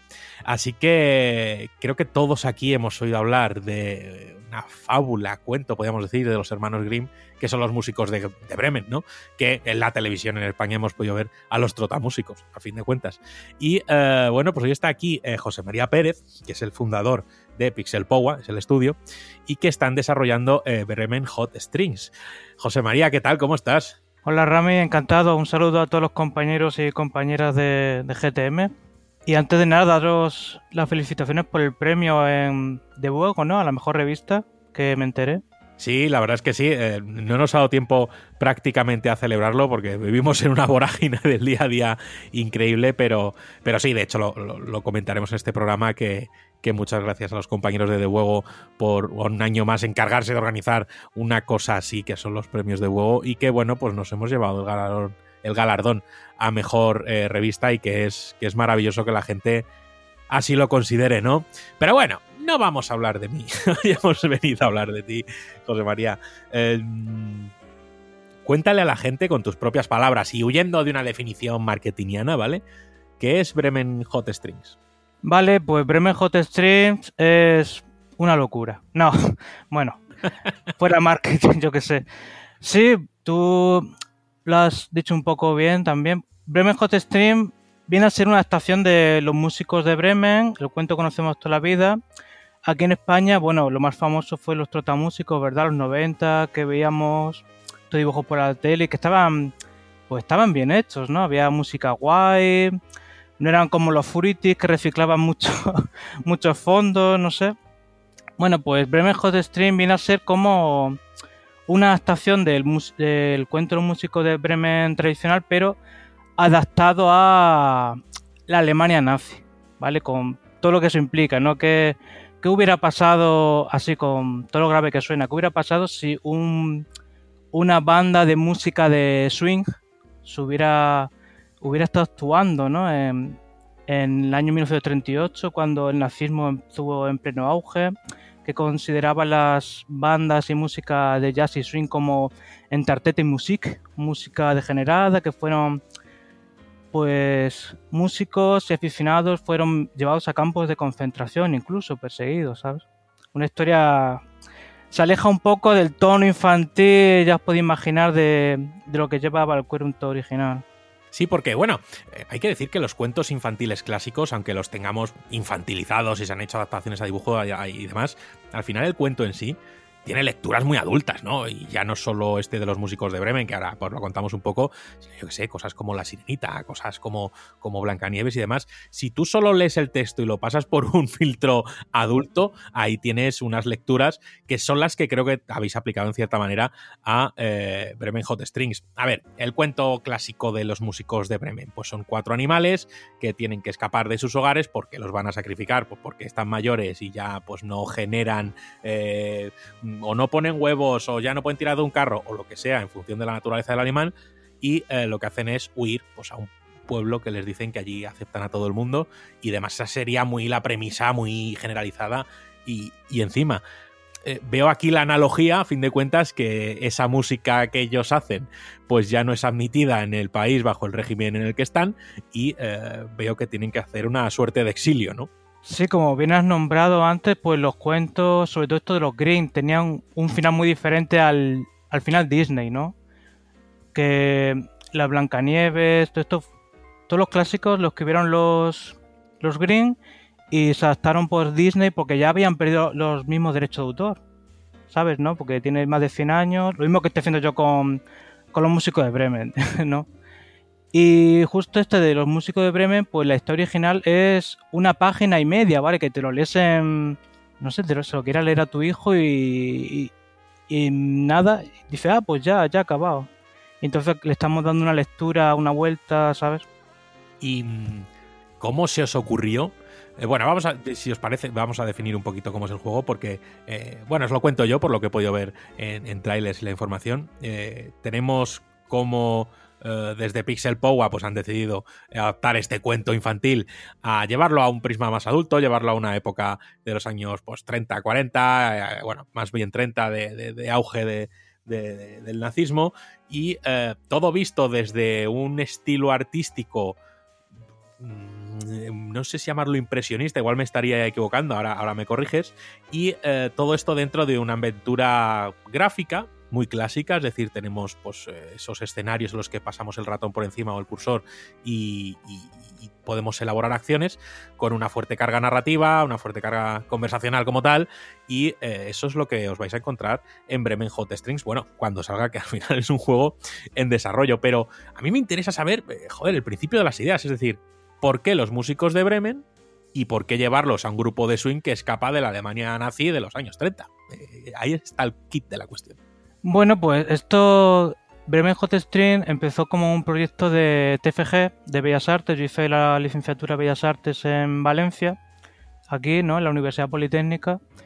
Y yo estaba pensando una idea y me acuerdo, me acuerdo de una portada de un cómic. No sé si Rami lo conocerás. Bueno, la audiencia seguro lo conocerá. Eh, una vez en Francia. No sé si te suena Rami, a lo mejor. Pues la verdad es que me has pillado. No, no voy a mentir. Podría hacerte- haberte hecho el silencio un poco más largo y googlearlo, pero no. Bueno, si, no- si eso hubiera esperado un poco, hubiera dicho sí, claro. no, bueno, pues Eras una vez en Francia, pues tenía una portada, para mí que era muy potente, ¿sabes? Que era, claro, el cómic va de la Francia ocupada y salía una calle así de Francia con la bandera nazi. Y eso a mí me impactó ver eso, ¿sabes?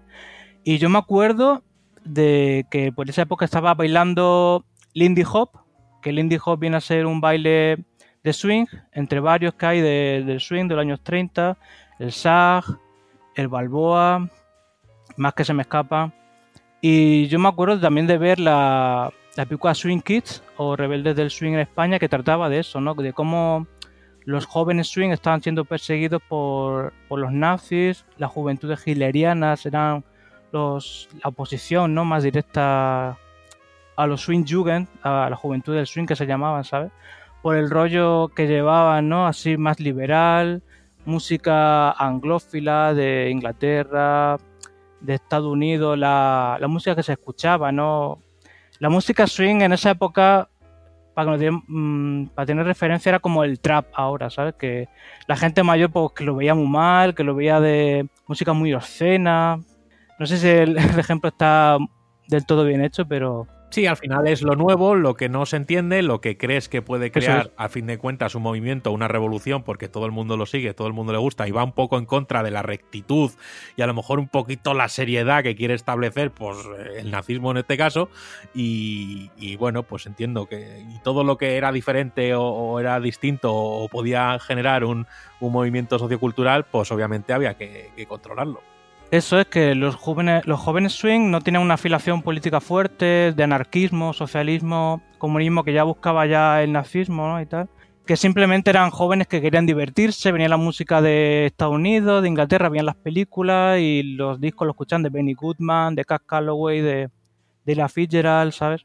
Y que querían divertirse y, y bueno, que pasaban de cortarse el pelo, el militarismo y todo lo que, lo que había en esa época, los rebeldes sin causa de cada generación que ha habido, igual que ha habido los punkis, igual que ha habido eh, pues otra gente, el, mismo eh, movimiento trap, ya no el comercial como tal, sino al final el que crece de gente que vive en suburbios y bueno, en cierta manera asociada a la delincuencia y demás, pues er- ir, ir en contra de todo y al final cada cierto tiempo y es cíclico, pues hay una moda que va un poco en contra de lo establecido y es lo que es- pues, suele dar eh, miedo y, el cambio. De hecho, a mí es una música, la música trap no me gusta, no la entiendo y me parece un poco vaga, pero al final, si lo escuchan todos los jóvenes y demás, pues a ellos entiendo que les pueda eh, gustar y seguramente ellos ven algo que yo no estoy viendo y no solo en la música, sino en todo lo que lo engloba, ¿no? Pero bueno, yo aquí veo que el juego lo has hecho muy al corte de tus gustos porque se ve que controlas y se ve que el género del swing de la música, que controlas los números de los bailes, incluso la historia de la música como tal, eh, te gusta. Y me has hablado de esa licenciatura eh, en Bellas Artes, que claramente uno de los pesos muy importantes del juego es, es, el estilo artístico.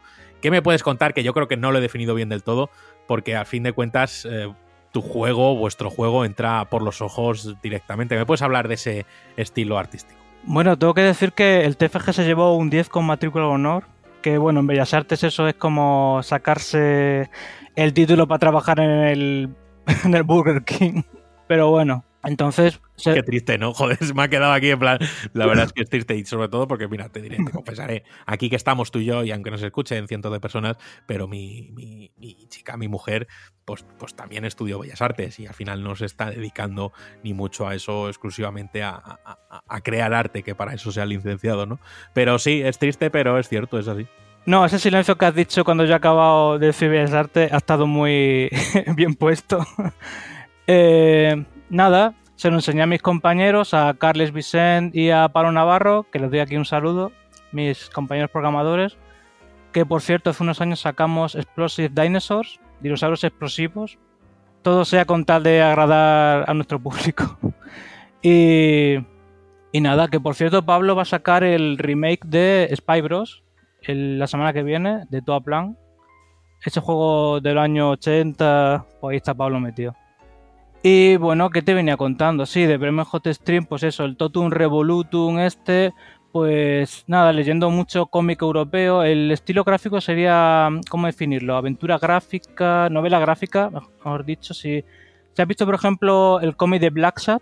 Que por supuesto, me vino instantáneamente a la cabeza, porque aunque Black Sad sucede, creo que, bueno, en el, en el, tiempo es más o menos esa época, podríamos decir, al final son, eh, pues eso, animales humanizados y dándoles todos un, un, un perfil a su, a su eh, o sea, un perfil de, de, comportamiento o un perfil de respuesta muy asociado incluso al animal al que se le representa, ¿no? Y, y eso, eso has hecho en, en Bremen Hot Strings, pero continúa, perdona, que es que has dicho lo de Black Sad y he tenido que decirlo porque es así. No, eso es, Black, Black Sad se, se, desarrolla, si no recuerdo mal, en los años 50 o 60, serían unos 20 años después, ¿sabes? Y de hecho el mismo John Blacksad estuvo, me acuerdo, luchando en la Segunda Guerra Mundial. Exactamente. Pues el estilo es un poco ese, ¿vale? Y luego ya la trama, pues, vale, ese es el estilo gráfico. Eh, la trama ya sería a lo mejor Mouse, no, Mouse es súper grave, la verdad, la trama muy demasiado dura, ¿no? El cómic Berlín también, un, cómic que ha ganado bastantes premios, una de las novelas gráficas más, más famosas de la historia. En fin, nada, pues sí, los personajes son rollo zoomorfo, como en Black Sad que hemos nombrado, cuerpo de humano, cabeza de animal. Rollo si has visto Boya Horseman también, es así y las, eh, el comportamiento de los personajes también se asimila al animal que, que representan, ¿no? De hecho, eh, tú en Bermejo de Stream vas a utilizar, vas a manejar los cuatro personajes principales, los cuatro mismos de la manda, el perro, el burro, el gallo y el gato, y cada uno va a tener una habilidad especial que se equivale al animal que representa. Por ejemplo, el gallo tiene la habilidad pico de oro y tiene unas unos puzzles de carisma en los que él va a utilizar sus dotes de pico de oro para, para traspasar el puzzle. Pero a mí me gustaría incidir en el estilo artístico como tal, no, no gráfico ni, ni, a tema de mecánicas jugables, sino cómo se han representado o cómo es el estilo visual, a fin de cuentas, que, que, que podemos encontrar en, en Bremen Hot Strings. No sé si sabes por dónde voy. Sí, sí, correcto. Nada, pues yo llevo formación de, de Bellas Artes también he hecho concetar, también he trabajado para algún estudio, siempre pequeño, ¿sabes? Indie y eso. De hecho, Pixel Power comenzó sus andanzas haciendo un, un juego de beaten up, se llama Kiris Serena, que era... Este, esta historia un poquillo más loca, ¿vale? Pero resumo muy, muy rápido. Eh, sería el, el, primer beaten up ambientada en un ambiente mediterráneo posapocalíptico. O sea, que habría mutantes, cibos, paella, sangría... Un poco loco eso. Oye, pues eh. ¿Qué quieres que te diga? Esa fusión loca, pues oye, ni tan mal. sí, bueno, esa, esa, fusión loca nunca salió adelante, por desgracia. Bueno, lo que nos ha llevado ahora a abrir mejor de stream, que eso con suerte ha estado bien. Y nada, pues yo, mi, mi estilo de trabajo viene a ser tomar muchas referencias de fotos, de autores que me gustan, lo plasmo en, en el Photoshop, en la, aquí en el lienzo, en el panel.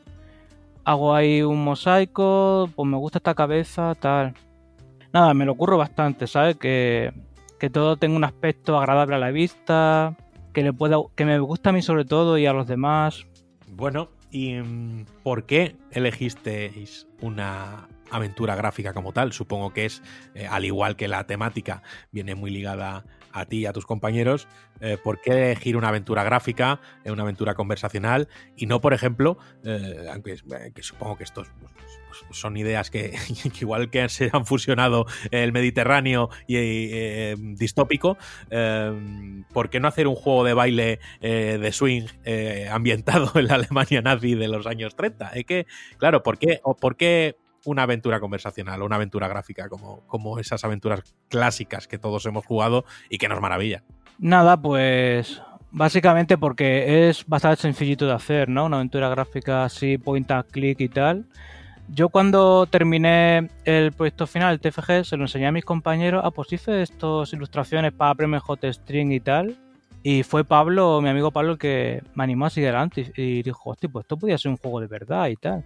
Y yo, no, que te lo juro que no me había planteado, porque esto iban a ser unos concepts, unos escenarios y tal, para hacer mi TFG. Y lo vio mi, mi amigo Pablo y dijo, "Hostia, pues en un juego esto quedaría bien. Y nada, pues así llevamos un tiempecillo. Hay una prealfa hecha, en fin. Nada, con el soporte de, de los demás estoy haciendo esto también, ¿sabes? Ajá. ¿Y cómo surge la idea de, mira, te, dicen que, oye, esto puede funcionar, eh, de esto se puede hacer un juego? eh, ¿Cómo arranca todo eso, eh, José María? Es decir, ¿cómo echas arrojo para ponerte a hacer un videojuego? Porque aquí ya la gente lo sabe, al final crear un videojuego es algo que requiere mucho trabajo y sobre todo cuando son proyectos más pequeñitos que hay que ser muy multidisciplinar y aprender a hacer prácticamente de todo. ¿Cómo, cómo fue el inicio de esa chispa?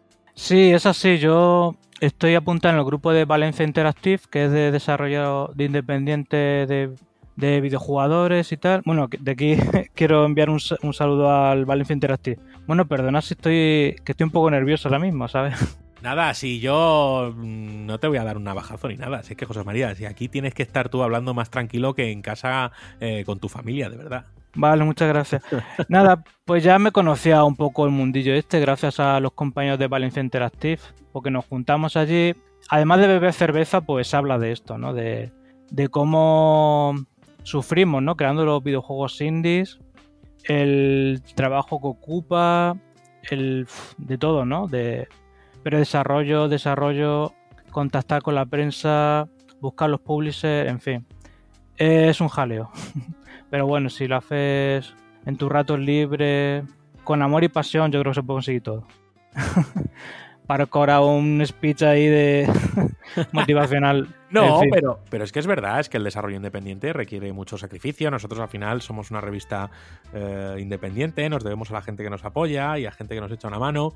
Y bueno, bueno hemos, hemos ido creciendo un poco, pero a fin de cuentas, eh, crear una empresa y crear algo desde la nada es muy difícil y, por eso quería saber cuál fue, cuál fue la chispa y por qué te aventuraste a un mundo en el que ya sabías que es, que es difícil, que es complicado y aún así es, eh, bueno, pues es seguir con la idea, creo en mi idea y vamos a, llevarla, a llevarla adelante y hacerla real o bajarla del cielo, ¿no? Que es uno de estos términos que también, o ponerlo en la tierra, que mucha gente de esta eh, gurú que, usa ese término, ¿no?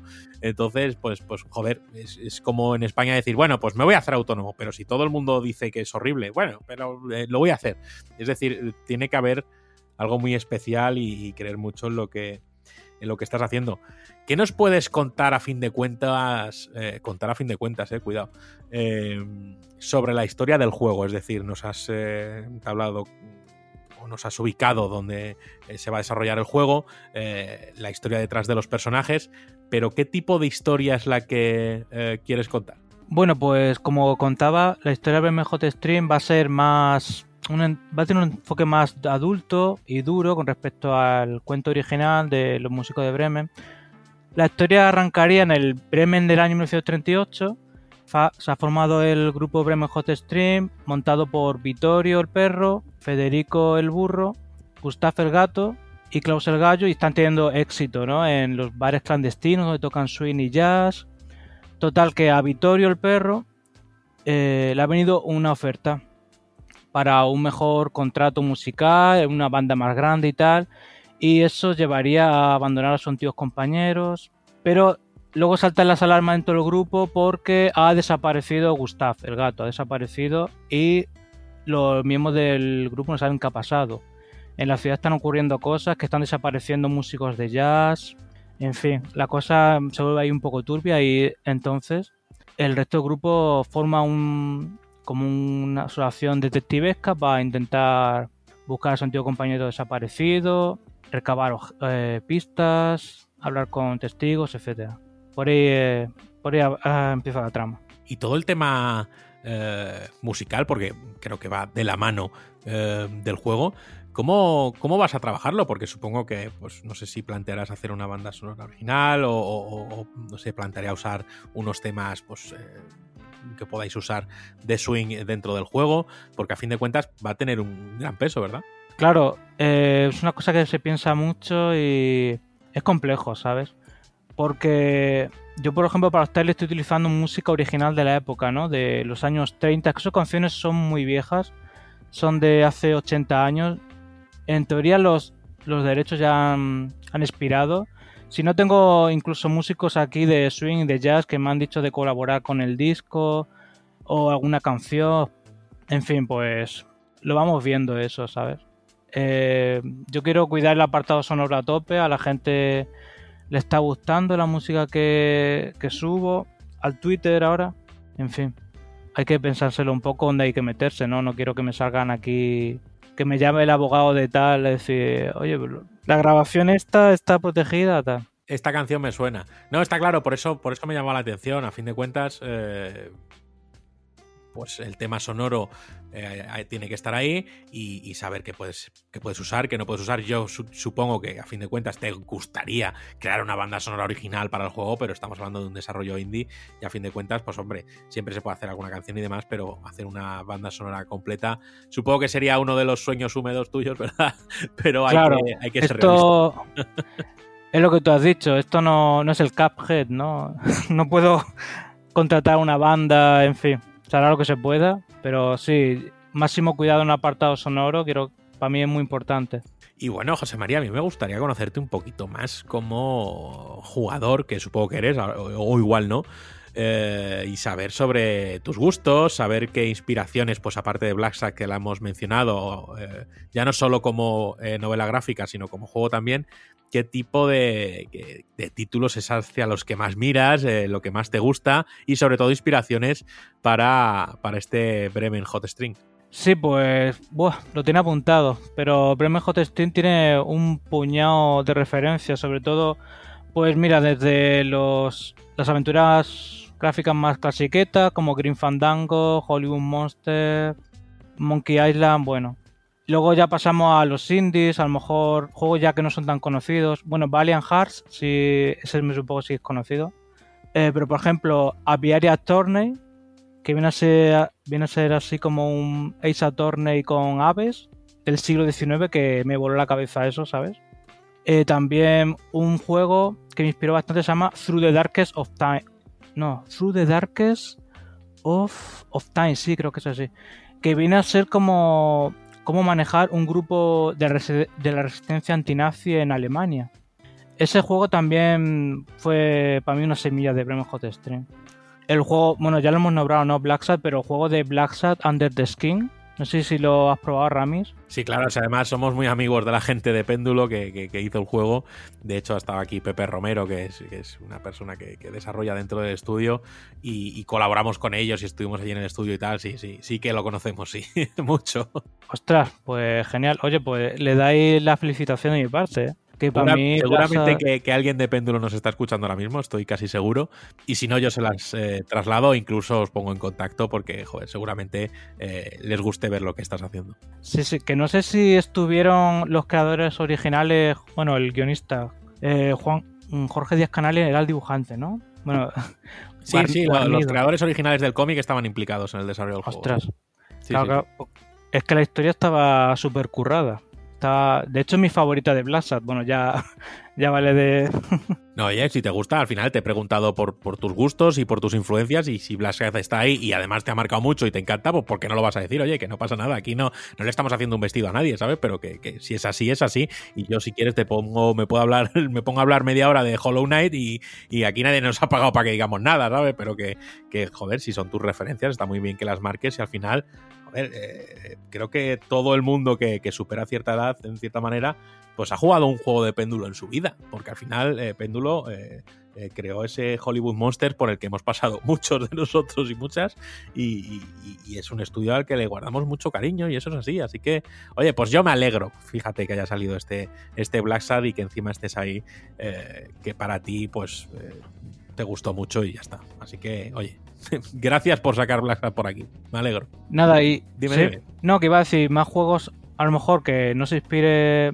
Que no sea aventura gráfica, que me hayan inspirado para hacer BMJ Stream. Pues, por ejemplo, mira, te diría el Mass Effect 2. Si, si lo conoce Rami, seguro que lo conoce, conoce la- el público. Pues Sí, tenía sí, como. sí, hombre, Mass Effect, por supuesto. Es uno de, lo- de los grandes. Y muchos de los que has mencionado antes también, ¿eh? No, no te creas que no, solo que. A mí es que me gusta que dejaros hablar y demás, no me gusta cortaros. Bueno, pues Mass Effect 2, si lo recuerdas, Ramis tenía las tramas de. ¿Cómo era? De lealtad, ¿no? Algo así era. Y entonces, para los personajes secundarios, joder, ahora no me acuerdo, es que ya hace años que jugué, ¿eh? pero. Pero era para los secundarios que tuvieran un mayor peso en la trama, que supieran de su historia y tal, pues eso, mira, eso me gusta, eso me, me lo cogí para ver mejor string y dice, pop, pues esto me gusta que no haya una, una trama principal así directa y tal. Sino que al final haya gran variedad de personajes, que todos tengan su trasfondo, que todas sus historias al final se conecten o no de alguna manera, y no centrar toda la atención en protagonista típico y solo quiero saber de él, y el entorno pues me da un poco igual, ¿no? Eso al final lo que quiere eh, enseñar, y creo que el universo de Mass Effect hace muy bien, es eso, crear su universo, ¿no? Porque si hubiera sido la historia eh, solo de Separ, y, únicamente de Separ y de nadie más, pues eh, creo que no se crea un universo como tal, ¿no? Serían pues las aventuras de Separ en no sé dónde. Pero al final Mass Effect han creado un, un- un universo y muchos otros juegos también, pero, pero sí que se eh, cuidan mucho eso, mucho los personajes, mucho sus historias secundarias, eh, darles calidad, darles mucho trasfondo y que al final la gente pueda disfrutar de muchos personajes en el juego y, ahondar en sus aventuras, ahondar en su trasfondo y ahondar en todo, ¿no? Entonces creo que es una idea y un concepto bastante, bastante interesante, así que oye, pues, pues también está muy bien. no sé si te queda algún jueguillo por ahí más que decirnos, José María, o ya así Sí. lo tienes más o menos claro. Sí, te diría dos juegos más para no marear mucho. Pues, por ejemplo, Heavy Rain y el. el te iba a decir Detroit Hot Stream, pero no, Detroit Become Human. Ostras, eh, androides en el futuro creados para servirnos, pero que deciden eh, bailar swing y escapar de la corporación maligna que los subyuga, así como a la humanidad. Oye, eh, para la secuela pintan. Sí, sí, total, total. Ya la idea, la idea es nuestra, ¿eh, Rami? Ya no, que no. Esto Que no nos la quite la- nadie. no podremos usar música swing, pero esta idea es nuestra. ¿eh? Sí, sí, total, total.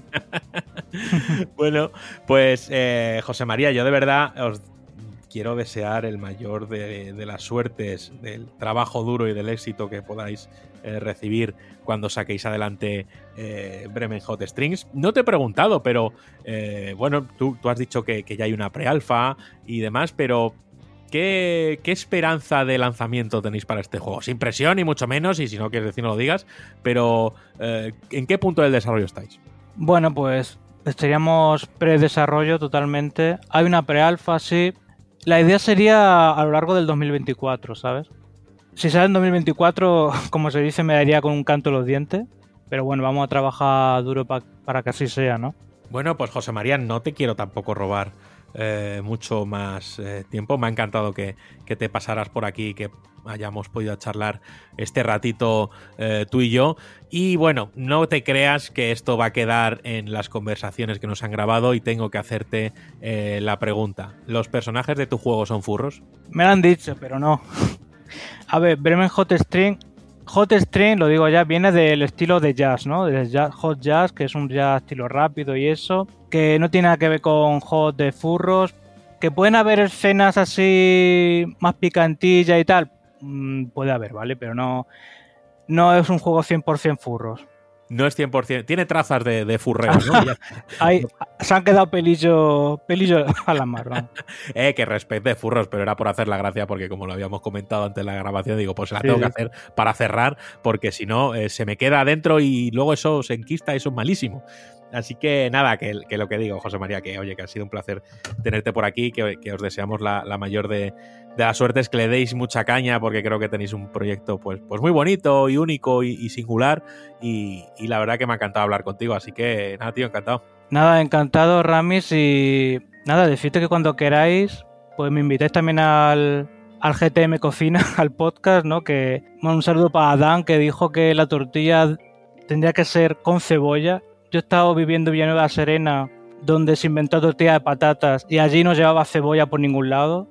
Siento ser tan polémico al final, pero Cuidado, pullas eh, en el cierre, ¿eh? Eh, También te digo que yo como cocinero que la tortilla de patatas se atribuye a muchas regiones, no se sabe al 100% de quién. Yo, oye, pues eh, me alegro, pero lo de la cebolla no te lo voy a pasar, ¿eh? José María, vamos a cerrar mal, ¿eh? Bueno. Lo en el alma, ¿eh? O sea, esto nos llevamos muy bien, pero aquí va a acabar mal. No, oye, que, joder, eh, gracias porque parece Nada, que broma, has escuchado el programa y te sabes ahí las historias y las subhistorias que se desarrollan en un programa que en principio es de videojuegos, pero bueno, a ver, puede pasar un poquito eh, de todo. De nuevo, gracias José María y nada más, te dejo aquí tu, tu minutito para que digas oh, lo que quieras, lo que te apetezca, incluso para reivindicar, como bien has hecho, que la tortilla de patatas va sin cebolla, aunque luego todo eso lo cortaríamos. Así que nada, José, tu momento, puedes decir lo que te parece.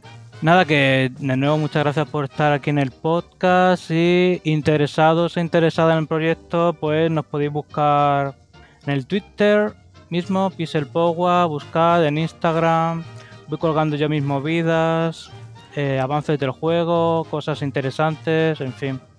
Un saludo a todos los escuchantes. Bueno, pues nada más, aquí dejamos a, a José María de Pixel Power con su Bremen Hot Strings, un juego eh, de aventura eh, gráfica, gráfica perdón, ambientada en una Alemania nazi en los años 30, eh, en la que un grupo de baile eh, de swing y de música jazz y demás, pues se ve perseguido por el régimen y que, bueno, pues adapta ese cuento clásico de los hermanos Grimm que son los músicos de Bremen. Así que si os parece echarle un vistazo, yo os animo a ello. Y bueno, pues vamos a seguir por aquí con lo que queda del podcast.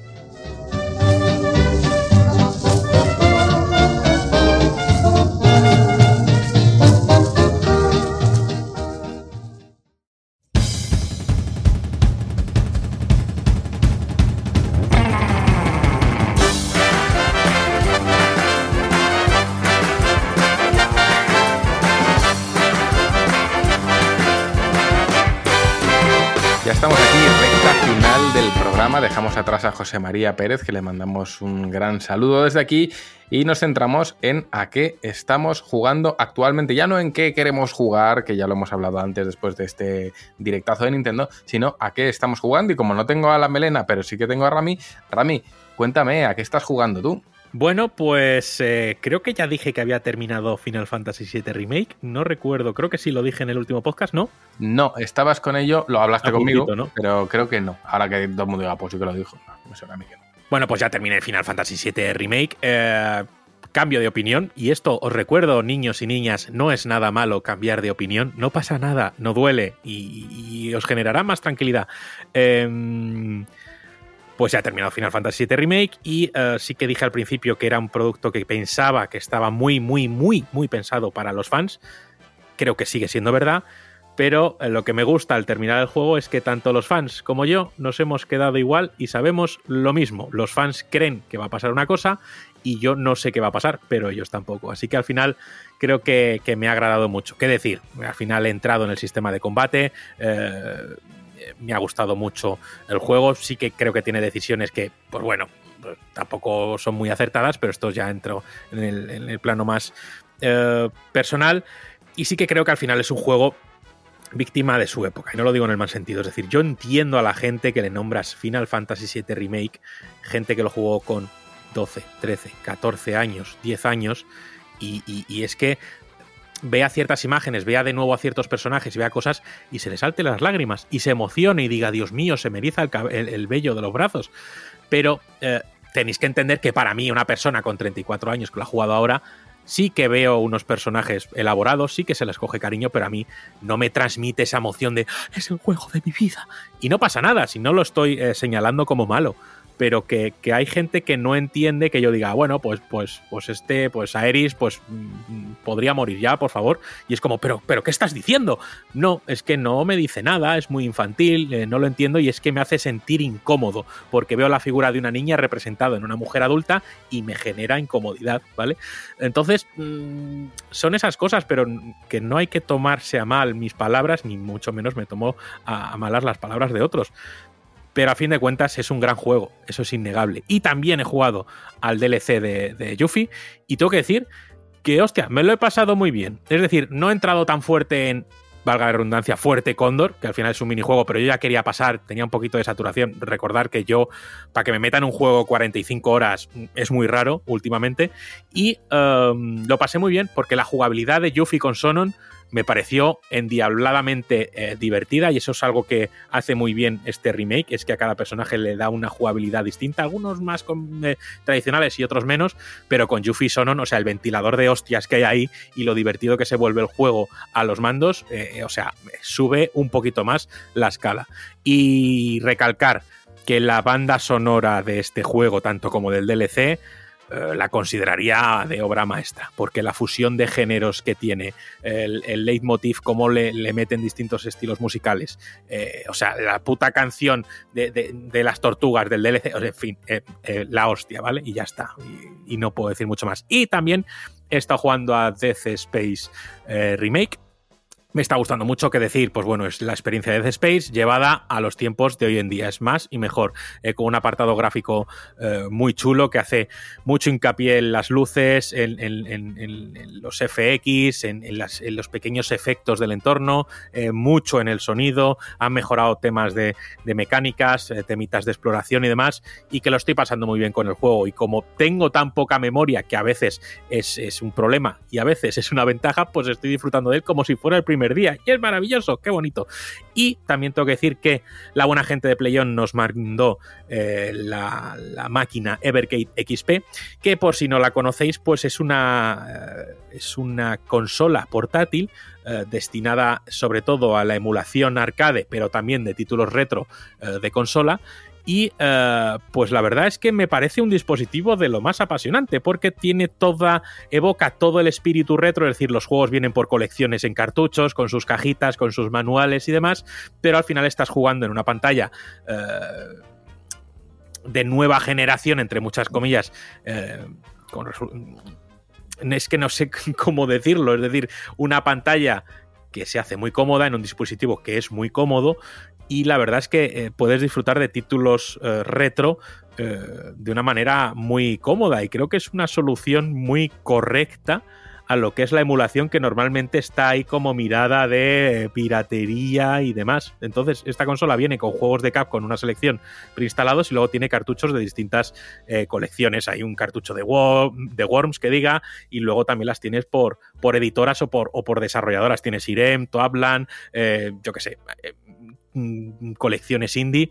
y, y, sigo queriendo desgranar esta consolita porque la verdad me lo estoy pasando muy bien. Y una característica que tiene, que es que obviamente es una consola diseñada para verse en formato horizontal, eh, imaginaros una Switch, pero puedes girarla, tiene un modo Tate, creo que se llama, o Tape o algo así, que le das para juegos, eh, por ejemplo, como... Eh, ¿Cómo se llamaba este? 1900, no sé qué, uno de aviones, es que no me acuerdo cómo se llama. Eh, bueno, todos estos juegos de navecitas que se veían en plano vertical y que tenían que ponerte dos bandotes negros a los lados, pues eh, la consola tiene eh, la característica que le das un botón, gira la pantalla y tú puedes jugarlo con la cruceta de la izquierda y con dos botones que tiene justo ahí y lo puedes jugar en esa posición y creo que es algo bastante, bastante chulo, además de que puedes enchufar la vía HDMI a la tele, la consola si usa a fin de cuentas como mando y lo estás viendo en la, en la, en la televisión. Así que voy a ahondar un poquito más en esta eh, maquinita porque me ha sorprendido mucho. También es súper ligera, se escucha bien. Entonces, pues oye, un dispositivo que los amantes del retro y seguramente si, si, si Bello pudiera echarle el guante, le iba a encantar porque es que le digo juegos como Final Fight, eh, como R-Type, como yo que sé, Street Fighter y claro, dice, ay, que me gusta a mí esta cosa. Eh".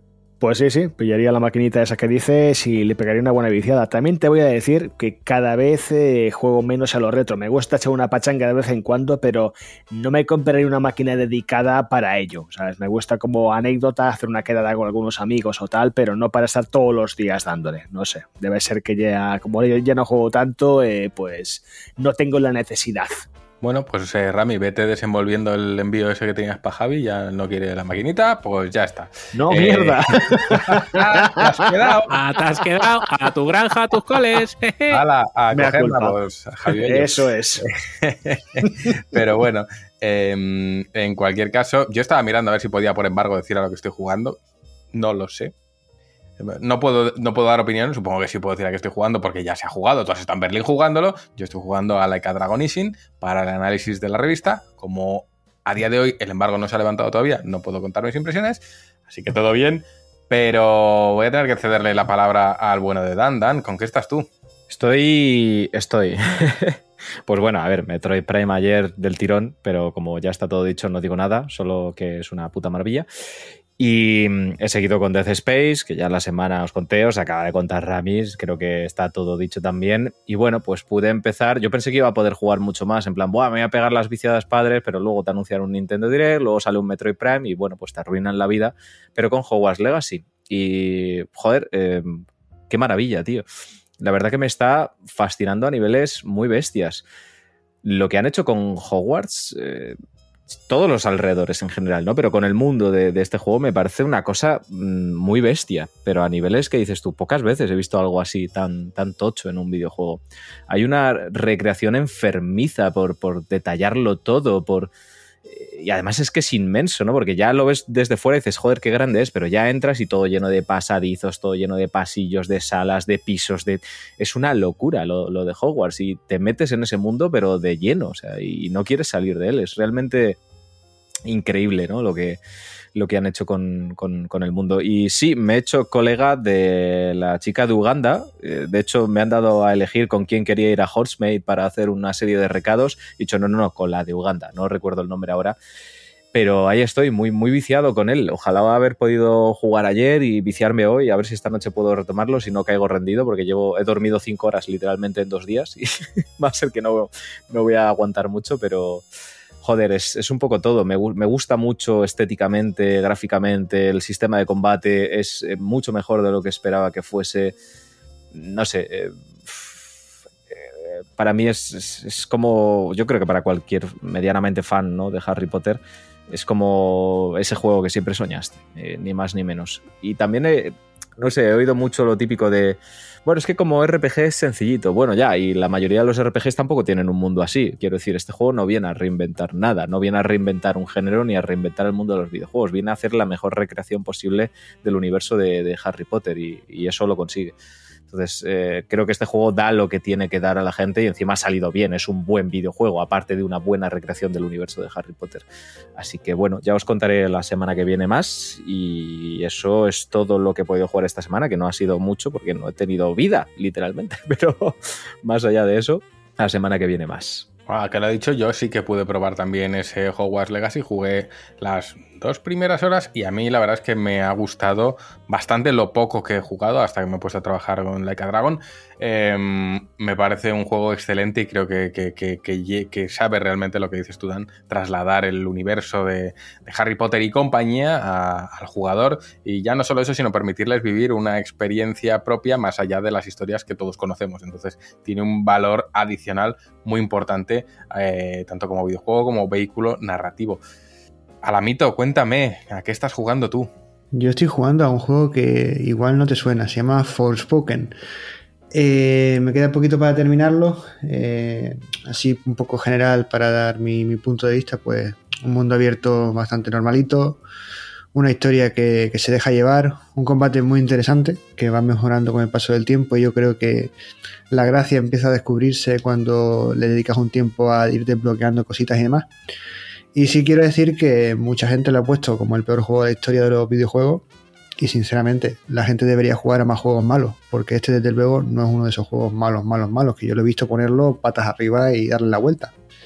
Es un juego de, está bien, un notable bajo como mucho, pero se deja jugar perfectamente. Y sinceramente, lo vuelvo a decir, os recomiendo jugar a juegos malos si queréis compararlo con un juego malo. Por favor, hacedlo.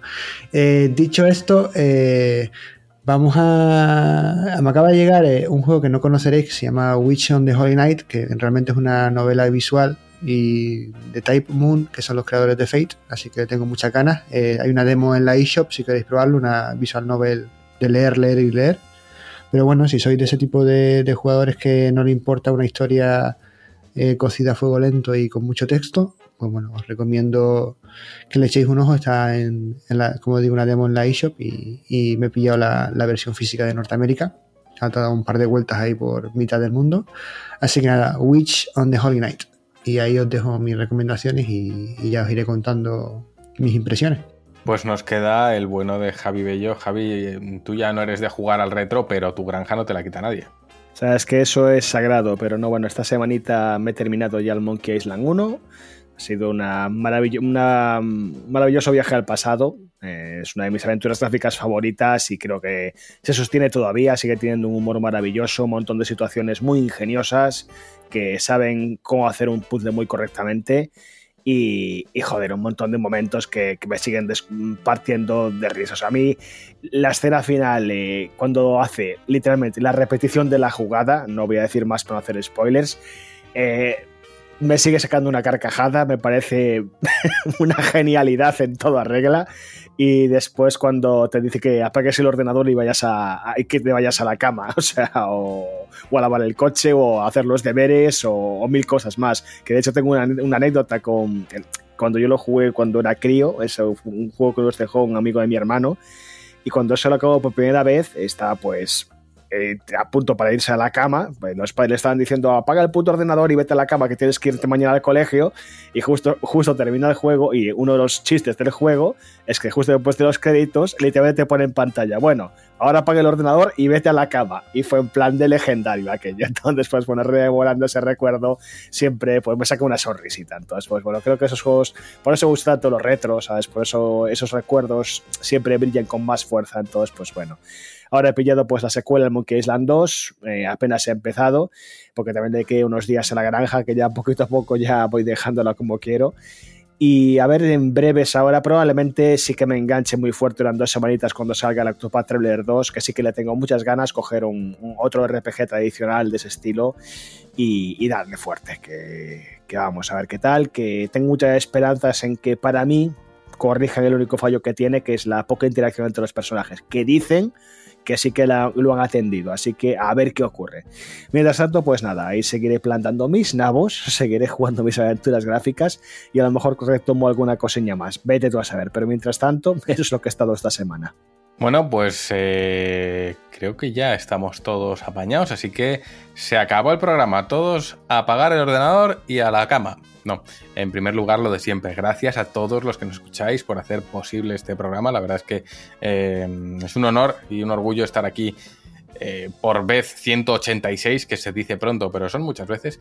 Y gracias de corazón a todos. Recordad que os podéis pasar por gamestribune.com y ver lo que hacemos. Que además este mes no está de más recordar que la revista viene acompañada, como ha dicho ya José, eh, a lo largo de estas buenas horas de contenido, eh, de un especial dedicado a Fire Emblem. En concreto se llama Fire Emblem Genealogía del Destino y lo escribe nuestra compañera Lola Fernández, que la podéis leer tanto en GTM como en Kaibun. Y en ella, en él, en el, en el especial desgrana toda la historia de una saga que es de las pocas que tienen el orgullo de decir que tienen más de 30 años de solera a sus espaldas. Así que viene de regalo con la revista concretamente con las suscripciones Gold y superior eh, lo recibís junto con, con, la revista. Son 172, 132 páginas de revista más 72 de especial ilustrado con ilustraciones propias de nuestro equipo y en definitiva pues son, pues, si hacemos la cuenta, casi 200 páginas de contenido solo en un mes. Así que por 10 euritos lo tenéis en gamestribune.com, echadle un ojito. Y dicho lo cual, y echa la promo otra vez, dar las gracias también a nuestros eh, socios que están ahí y por supuesto a los compañeros que hoy me acompañan. En primer lugar, el bueno de Rami. Eh, Rami, como siempre, un millón de gracias. Un millón de veces. Eh, es, precioso aprender de videojuegos con, gente como Dan, con gente como, como, como, el buen, como el buen Álamo, porque, joder, te lo decía aquí mientras estábamos grabando, digo, lo que sabe esta gente de videojuegos y, nosotros estamos aquí haciendo el puto gañán. Tú sí que tienes un, poco de conocimiento también y, demás, pero yo es que, como no tengo memoria, de repente me dices eh, Mario Odyssey y digo, ¡Hola! Y ya está. ¿Cuándo sale? Hay amigo. Entonces, eh, nada, que muchísimas gracias por estar ahí por prestarnos tus orejitas, por dejarnos que te hagamos eh, compañía y porque compartamos opiniones juntos, aunque no estemos de acuerdo, que eso es lo bonito. Así que nada, un besito. Un día haré un artículo en la revista, lo pensaba el otro día, sobre mm, lo que nos cuesta a nosotros como medio el, poder exponer al público a opiniones diversas sin que ello sea algo malo. Hay gente que, que realmente nos ha llegado a expresar una frustración de decir, joder, es que si no os ha gustado el último Fire Emblem, ¿cómo es posible que le dediquéis un especial? Y dices, joder, es, es, en cierto modo, llevamos ocho años intentando eh, pues, reflejar ese, oye, un compañero puede decir A, otro compañero puede decir B, tan válida es una opinión como la otra, adopta o, o, o, amóldate a la que tú quieras. Pero es verdad que hay veces que, que sientes esa pequeña frustración de decir, joder, no lo hemos conseguido. No, no, es fácil que la gente entienda que una opinión es una opinión y que un compañero eh, idolatre Final Fantasy no significa que a ti, como otro compañero que eres, no te pueda no gustar. O sea, eh, creo que en la diversidad de opiniones está el hecho de, aprender a enfrentarnos a ellas con la naturalidad que se debe. Y el hecho de que todavía cuesta entenderlo significa que estamos muy lejos de alcanzar un punto en el que eh, la gente disfrute de exponerse a opiniones ajenas. Pero bueno, eh, dejaré esa reflexión para cuando tenga tiempo eh, de construirla en, la revista y mientras tanto sigo yo dando gracias al bueno de Dan por acompañarnos a pesar de que esta vez creo que has dormido menos que otras veces. Así que Dan, un millón de gracias. Pero mucho menos. Se acumula mucho todo. Yo pensé que porque vengo de un viaje además, este fin de semana a Barcelona, paliza de 10 horas en coche, porque además hemos hecho mucho el gandul con la organización y ha tocado dar mucho rodeo y demás. Bueno, historias de mi vida. Y venía en plan, bueno, esta semana a ver si me puedo relajar, porque yo estaba convencido de que el Nintendo Direct iba a ser la semana siguiente, la semana que viene. Y, no, no, parece que no voy a poder descansar. A ver si ahora sí, la semana que viene, ya es un poco más tranquilita. Pero, ¿qué te voy a decir? Eh, al final acaba dando igual, ¿no? El no descansar. Puedes dormir dos horas y ostras, yo he dormido hoy eso, dos horas y media, no he dormido más. Tenía cosas que hacer hoy en mi vida muy prontito y, me he levantado con una sonrisa, ¿no? Y al final que, que, eso sea lo que nos dan los videojuegos, joder, qué bueno es. Lo digo siempre, ¿no? Si para amargarse ya está la vida, ya están los impuestos, ya están los políticos para jodernos todo. Así que, ¿qué te voy a decir? Eh, mientras disfrutemos de esto y encima tengamos una comunidad que nos escucha, sabe respetar opiniones y disfruta escuchándonos hablar de videojuegos y, encima, joder, que, lo apoyan como lo hacen, con, con tanta pasión, lo único que puedo decir es eh, gracias porque estén ahí y nos permitan a nosotros eh, poder tener estas charlas y disfrutar de, algo que sí que nos impulsa un poquito y que muchas veces se convierte en nuestro refugio cuando hace falta. Así que bueno, ojalá esta pasión todas las semanas por los videojuegos como la que se vivió ayer por el Nintendo Direct. Gracias a vosotros. Totalmente, Javi, a ti también, un millón de gracias. Nada, un millón de denadas. Eh, lo que decimos todas las semanas. O sea, esto es un privilegio compartir voz y este espacio con vosotros. Un privilegio que tanta gente nos escuche. Un privilegio que, no sé, que podamos sacar esto adelante semana tras semana y, y, que bueno, que podamos seguir haciéndolo muchas semanas más, sobre todo cuando se dan pues eso, eventos como este, que al final creo que es lo que une toda la comunidad del videojuego para que haya debate, para que haya pues todas estas charlas, opiniones enfrentadas, lo que decíamos antes, que creo que es lo más, lo más bonito, que joder, no todos tenemos por qué estar de acuerdo con todo, pero mientras haya un debate sano, mientras se pueda compartir gustos, mientras se puedan compartir perspectivas, pues creo que es lo más interesante este tipo de charlas, de este tipo de impresiones y sobre todo que joder, al final que cada uno disfrute de los videojuegos que le gusten, y ya está, y respetar el prójimo, tío. Entonces, pues bueno. Nada más, no tengo mucho más que aportar, así que, así que aquí seguiremos la semana que viene, más y mejor. Pues totalmente, Javi. Al final los videojuegos creo que es uno de los lugares donde muchas personas diferentes podemos encontrar un punto en común y, y, y parece ser que, aún hay gente a la que no le interesa. Y fíjate que tenemos puntos fuera del videojuego donde podemos tirarnos los trastos a la cabeza. Pero bueno, la gente quiere llevar guerras externas a, a los puntos en común y es una verdadera lástima. José, no te digo nada, pero gracias por el trabajo que haces en redes, gracias por el trabajo que estás haciendo eh, en tantas piezas de la editorial y gracias por haber venido esta tarde con nosotros a pesar de saber que tienes una agenda más apretada que el propio Dan. Así que un millón de gracias por estar aquí. Nada, un placer. Yo de hecho quería comentar que a Rami que se nos ha olvidado decir un juego que estamos jugando en cooperativo. No sé si te acuerdas de cuál es. ¿Que estamos jugando en cooperativo tú y yo? Sí, al imagina ser TikToker. Qué tío más tonto, la virgen. Ay, la madre. Nada. Nada, perdón. Un- bromas aparte, un placer estar aquí. Eh, he querido sacar este ratito para, para hablar un poquito de videojuegos y así estar aportando ese toque de vinagre que siempre hace falta. Y nada más, un placer y espero volver prontito. Pues dicho lo cual, dicho todo, no creo que haya mucho más que añadir. Queremos daros las gracias a todos, a todos los que nos apoyáis con vuestras suscripciones, sois los que hacéis posible que hoy estemos aquí hablando, como en los viejos tiempos, casi tres horas de videojuegos. Así que nosotros nos recogemos ya, que por aquí es tarde. Esperamos que hayas disfrutado del programa. Nos escuchamos la semana que viene. Adiós, adiós.